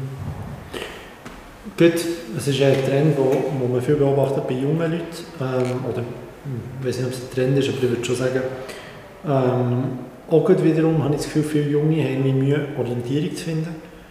Und du bist ja gleich noch sehr jung. Was würdest du Jungen raten, die damit Mühe haben oder irgendwie, ja, sich, es sind ja ganz viele Sachen, die in jungem Alter wie zusammenkommen, ähm, ja. Also ich würde, einerseits würde ich mir wirklich Ruhe nehmen, also Zeit nehmen und mich ein bisschen zurückziehen und überlegen, was inspiriert mich, was motiviert mich. Und wenn man das gemacht hat und, ich, und zum Entscheiden kommt, ich weiß es nicht, würde ich möglichst viel ausprobieren. Würde ich mal eine Woche Deko arbeiten, würde ich mal dieser Person schreiben, kann ich mal drei Tage mit ihr verbringen oder mit ihnen verbringen. Und das sind Menschen ja grundsätzlich sehr offen. Und ich glaube, da hat man wirklich in der Schweiz die Möglichkeit, mit so kurzen Wegen, die man hat, kann man auf LinkedIn irgendein CEO schreiben und sagen, kommt man drei Tage mit ihnen äh, mitlaufen. Und ich glaube, die meisten würden ja sagen, oder? Und ich glaube, umso mehr man dann äh, quasi Erfahrungen sammelt, desto eher weiß man, was man, was man machen will. Was nicht gut ist, ist, wenn man gestresst ist und so und dann Entscheidungen fällt. Sondern ich glaube, sich Ruhe nehmen, wenn man dann keine Entscheidung fällen dann ausprobieren. Mhm. Ja, du fährst jetzt sogar Lastwagen. Ja, genau. Mal etwas rechts, ja, jetzt habe ich die Lastwagenprüfung gemacht. Das war, äh, eine spannende Erfahrung gewesen. und ich muss sagen, mein Respekt vor, vor dem Berufsstand ist noch mal, hat nochmal massiv zugenommen, weil es ist, so eine Prüfung zu machen, ist echt schwierig und dann jeden Tag auch, es ist eine grosse Verantwortung, die man trägt, wenn man 40 Tonnen rumfährt mhm. und es ist für das Funktionieren von unserer Gesellschaft und Wirtschaft elementar. Je, jeder Gegenstand, den du bei dir daheim hast, Außer du hast das Essen gerade vom Bauernhof direkt geholt, kannst du davon ausgehen. Genau, schließt sich der Kreis. Kannst du davon ausgehen, es war alles mindestens einmal auf dem Lastwagen. Gewesen. Und da, oder ich, es wird ja viel auf der Bahn transportiert, bei Pflanzen immer 50% der Güter auf der Bahn transportieren. Aber am Schluss brauchst du halt auch einen Lastwagen. Und äh, ich muss sagen, irgendwie, wenn du in so einer Firma schaffst, hast plötzlich äh, verliebst dich in einen Lastwagen. Das ist eigentlich noch, noch schön. Das habe ich vorher nicht gehabt, als ich auf der Bank war. Ich hatte eigentlich keine Emotionen, gehabt, als ich einen Lastwagen gesehen habe. Und heute habe ich, habe ich viele positive Emotionen. Hast du einen Lieblingslastwagen? Die oh, ja, ich bin noch nie einen Elektro gefahren, aber ich habe gehört, das ist echt cool, weil wenn du einen geschalteten oder einen Automat fährst, der nicht Elektro ist, ist halt die Beschleunigung ist schon recht langsam. Du merkst auch, wenn du hinter einem fährst. Der gibt ja Vollgas, aber der schaltet dann ja ständig, ja. oder? Und ich glaube, ein Elektro ist echt cool zum Fahren, weil du nicht die, die Schaltungsmomente hast, die beim Lastwagen wirklich noch viel intensiver merkst, als wenn du einen PW fährst. Ja, ja spannend. Hast du Prüfung gemacht, zum, also du willst ja kaum mit regelmäßig Güter transportieren oder was auch immer? Nein, darf ich noch nicht. Ich müsste für den Berufstransport müsste ich nur eine Prüfung machen. Ich habe jetzt eigentlich mal die Prüfung die private gemacht, also ich kann Privattransport machen und ich habe auch schon Kollegen gehabt, die gefunden haben, ich kann jetzt beim Zügeln helfen, oder? das kommt dann halt. Aber äh, es ist jetzt nicht, dass ich regelmäßig Berufstransport machen aber die Prüfung würde ich schon noch gerne machen. Im Moment liegt es einfach nicht drin, weil ich jetzt eben noch den LLM am machen bin und, und das allein acht Stunden pro Woche äh, Vorlesung bedeutet. Mhm. Und er wahrscheinlich noch eine Zeit von nebendran braucht. Genau. Ja, ja genau. Ja. Wie viel schaffst du pro Woche? Ja, ich würde sagen... 12 mal 7? Nein, vielleicht 12 mal 5. Dann nochmal plus 5. Was gibt es? 65 Stunden. So. Das ist nicht physisch mehr? Vielleicht ist es mehr, ich kann es gar nicht zählen. ich glaube, es ist auch da der Unterschied, man redet immer davon, es fühlt sich nicht wie Arbeit an. Genau. Und es fühlt sich bei dir wirklich der Fall. Ja. Ja, absolut. Also es macht ja, oder wenn ich jetzt nächste Woche drei Stunden VR-Sitzung habe für die Jucker fahren, muss ich mich natürlich vorbereiten. Die Leute haben immer das Gefühl, der hockt im VR, der kommt jetzt einfach das ist Geld über und macht nichts. Am Schluss haftest du ja noch für die ganze Firma, also du musst wirklich äh, das ist echt ein Beruf, auch zu sein, so das mal noch gesagt habe. Aber ich meine, das sind coole Menschen, mit diesen Juckerbrüdern und beim Pflanzen habe ich viel mit Nils Pflanzer zu tun, bei Kaiser mit meinen Mitgründern im Parlament, auch mit spannenden Leuten und das ist ja ein riesen Privileg, mit so vielen äh, schönen Menschen zusammenarbeiten, oder? Und darum ist für mich, auch wenn es Arbeit ist und wenn ich dann am Morgen um 7 Uhr das Protokoll schreiben von der Geschäftsleitungssitzung von Planzer, wäre ja lieber im Bett, oder? Aber es sind spannende Themen, es sind spannende Menschen und darum wollte ich das gar nicht in der Zeit stoppen. Mhm. Ja, und ja. Ja, und dann bist du, du ja nichts weiter also schon nur Position, du hast nur irgendwie fünf Positionen vielleicht innerhalb der Politik, sei das bei der FDP Schweiz, sei das bei deiner Ortspartei und wo immer. Dann bist du noch im Advisory Board von einem Family Office und du hast ja x so verschiedene Positionen, die sich am Schluss gleich summieren und am Schluss willst du auch noch alles gut machen.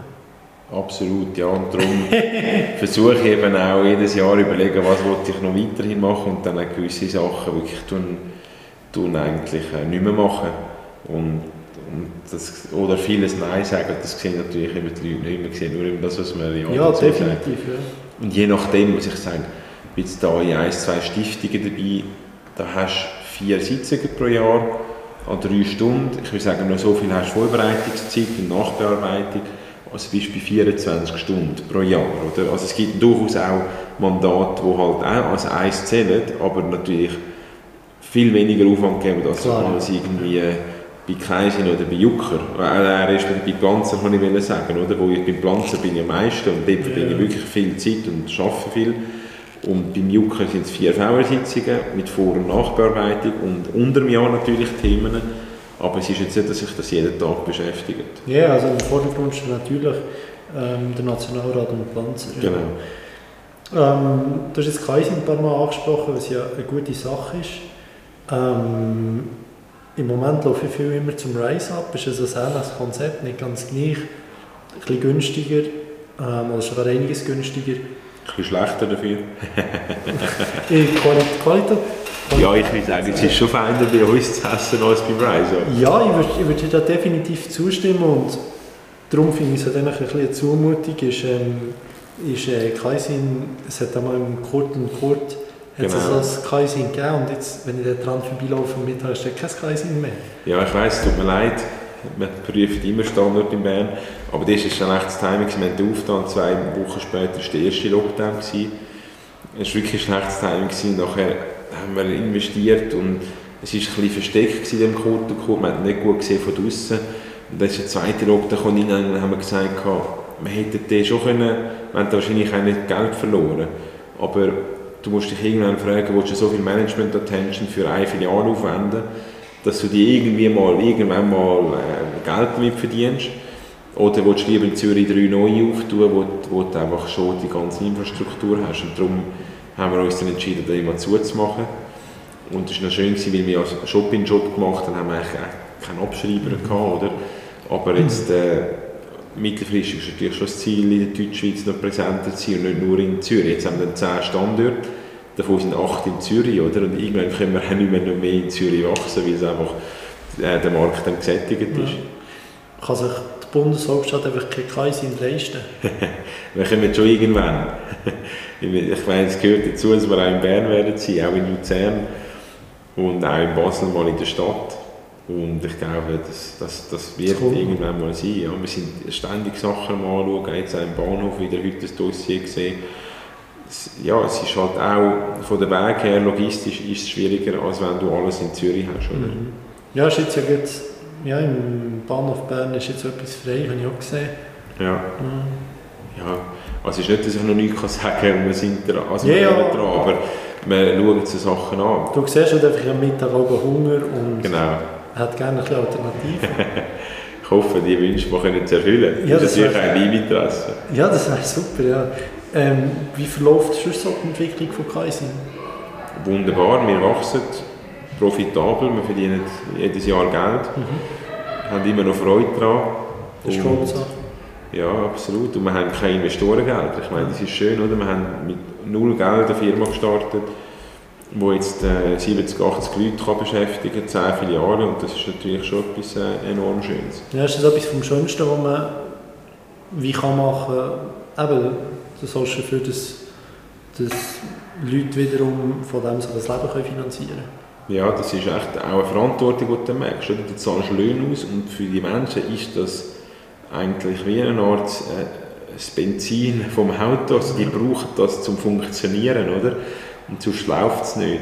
Und das ist äh, urschön, auf der anderen Seite merkst du plötzlich, da kommen wir jetzt wieder auf den Verwaltungsrat sprechen, oder? wenn du im VR einen Entscheid triffst, schon falsch sind, tust du auch eine gewisse Existenzen äh, bedrohen, oder? Und die müssen dann einen neuen Job suchen. Natürlich kannst du sagen, im Moment ist es nicht so schwierig, einen neuen Job zu finden, aber dennoch, du kannst auch Werte zerstören, oder? Und ich denke, mit dem Erfolg wächst halt auch die Verantwortung. Mhm. Und das ist ja immer schwierig, wenn du so etwas gründest. Das war ja eine Ferienidee, gewesen, haben wir mal angefangen und haben 20'000 Franken verdient, GmbH gegründet und so weiter.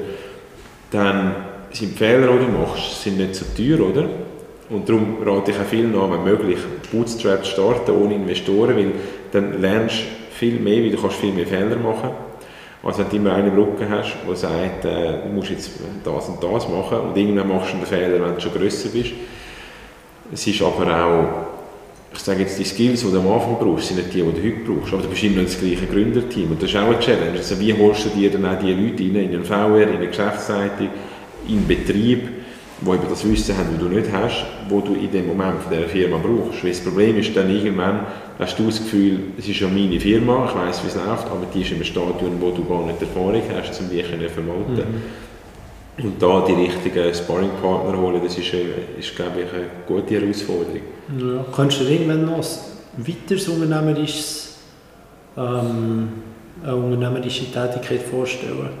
Ja, also ich habe jetzt auch schon angefangen, bei ein, zwei Kollegen privat auch so ein bisschen mit zu investieren, ja. aber im kleinen Rahmen, weil ich habe nicht viel Geld zum Investieren leider.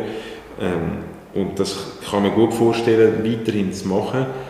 Wahrscheinlich wirklich eher so, also das sind so 5%-Tickets, oder, wo du bei der Gründung gerade kannst mitmachen kannst. Nachher ist es sehr viel zu teuer als Privatperson.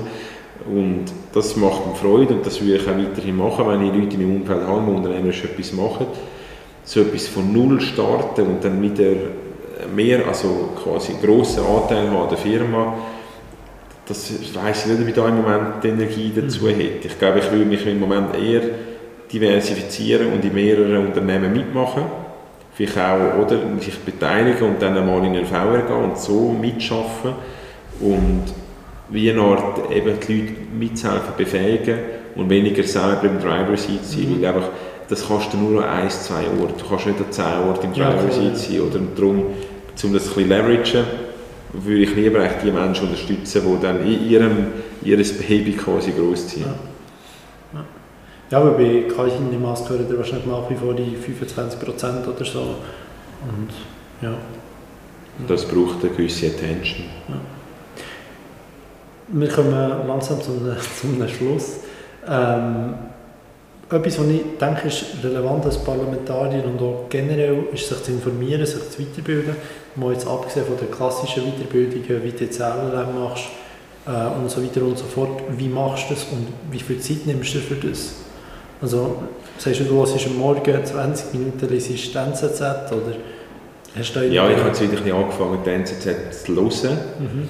Ähm, lesen tue ich nicht so gerne, noch zusätzlich, weil ich den ganzen Tag schon für die Parlamentssitzungen Vorbereitungen muss lesen, weil ich äh, ja, eben für, für meine berufliche Tätigkeit viel muss lesen in diesen verschiedenen Gremien. Darum äh, Zeitung tue ich meistens über das Ohr äh, konsumieren und in der Ferien lese ich eins, zwei Bücher. Ja. Aber ich muss sagen, allein durch meine beruflich-politische Tätigkeit plus Weiterbildung lese ich so viel, die Hälfte von der Zeit bin ich am Lesen, oder? Und die 30 Mails, die ich pro Tag noch muss beantworten oder 40 Mails, geschweige denn die, die ich auslesen noch nicht beantworten. Also ich bin so viel am Lesen, dass ich eigentlich jetzt nicht das Gefühl habe, ich muss noch ein Lehrbuch kaufen. Ja. Aber äh, ja, ich habe das Gefühl, ich muss noch ein B2 machen im Französisch. Das heisst, ich habe da jede Woche Hausaufgaben zu erledigen für meine Französischlehrerin. Also es wird mir schon nicht langweilig. Sehr gut. So, zum Abschluss. Es ist eine klassische Frage, aber hast du irgendwelche Vorbilder, jetzt vielleicht außerhalb der Politik, aber auch in der Politik, Nein, habe ich nicht. Ich habe Inspirationsquellen, Menschen, die ich in ihre Art und Weise mich inspirieren, aber ich habe niemanden, wo ich quasi nacheifern tue. Ja, habe es nicht unbedingt so gemeint, aber es gibt ja vielleicht Leute, wo du, kannst, wo du kannst sagen, das finde ich wirklich eine, ist eine Person, die ähm, ja, nicht das Vorbild eben im Sinne, wie du jetzt hast gesagt hast, dass man der nacheifern kann. Mehr als Inspiration, genau. das habe ich schon.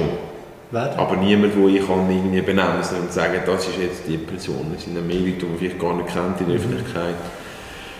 Zum Beispiel so ein Nils Planzer, Unternehmer ist, finde ich das mega inspirierend, näher ja. mit ihm zusammen zu arbeiten. Ja. Sehr gut. Ich glaube, das ist ein guter Schluss und danke dir für deine Zeit. Ja, schön. Danke fürs Gespräch und alles Gute weiterhin. Merci.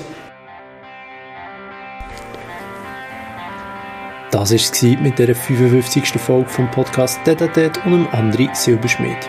Wie ich finde, ist eine sehr abwechslungsreiche und, und unterhaltsame Folge. An dieser Stelle danke fürs Zuhören. Würde mich freuen, wenn ihr auch das nächste Mal wieder zuhört, was heisst Podcast Detatet. Natürlich wäre es auch cool, wenn ihr im Podcast auf der Plattform eine 5-Sterne-Bewertung da lasst, euren Freunden und Verwandten davon erzählt oder sonst irgendwie Werbung für einen Podcast macht. An dieser Stelle werde ich nicht mehr länger. Danke fürs Zuhören. Bis gleich wieder auf dem Podcast Detatet. Ciao zusammen. Macht's gut.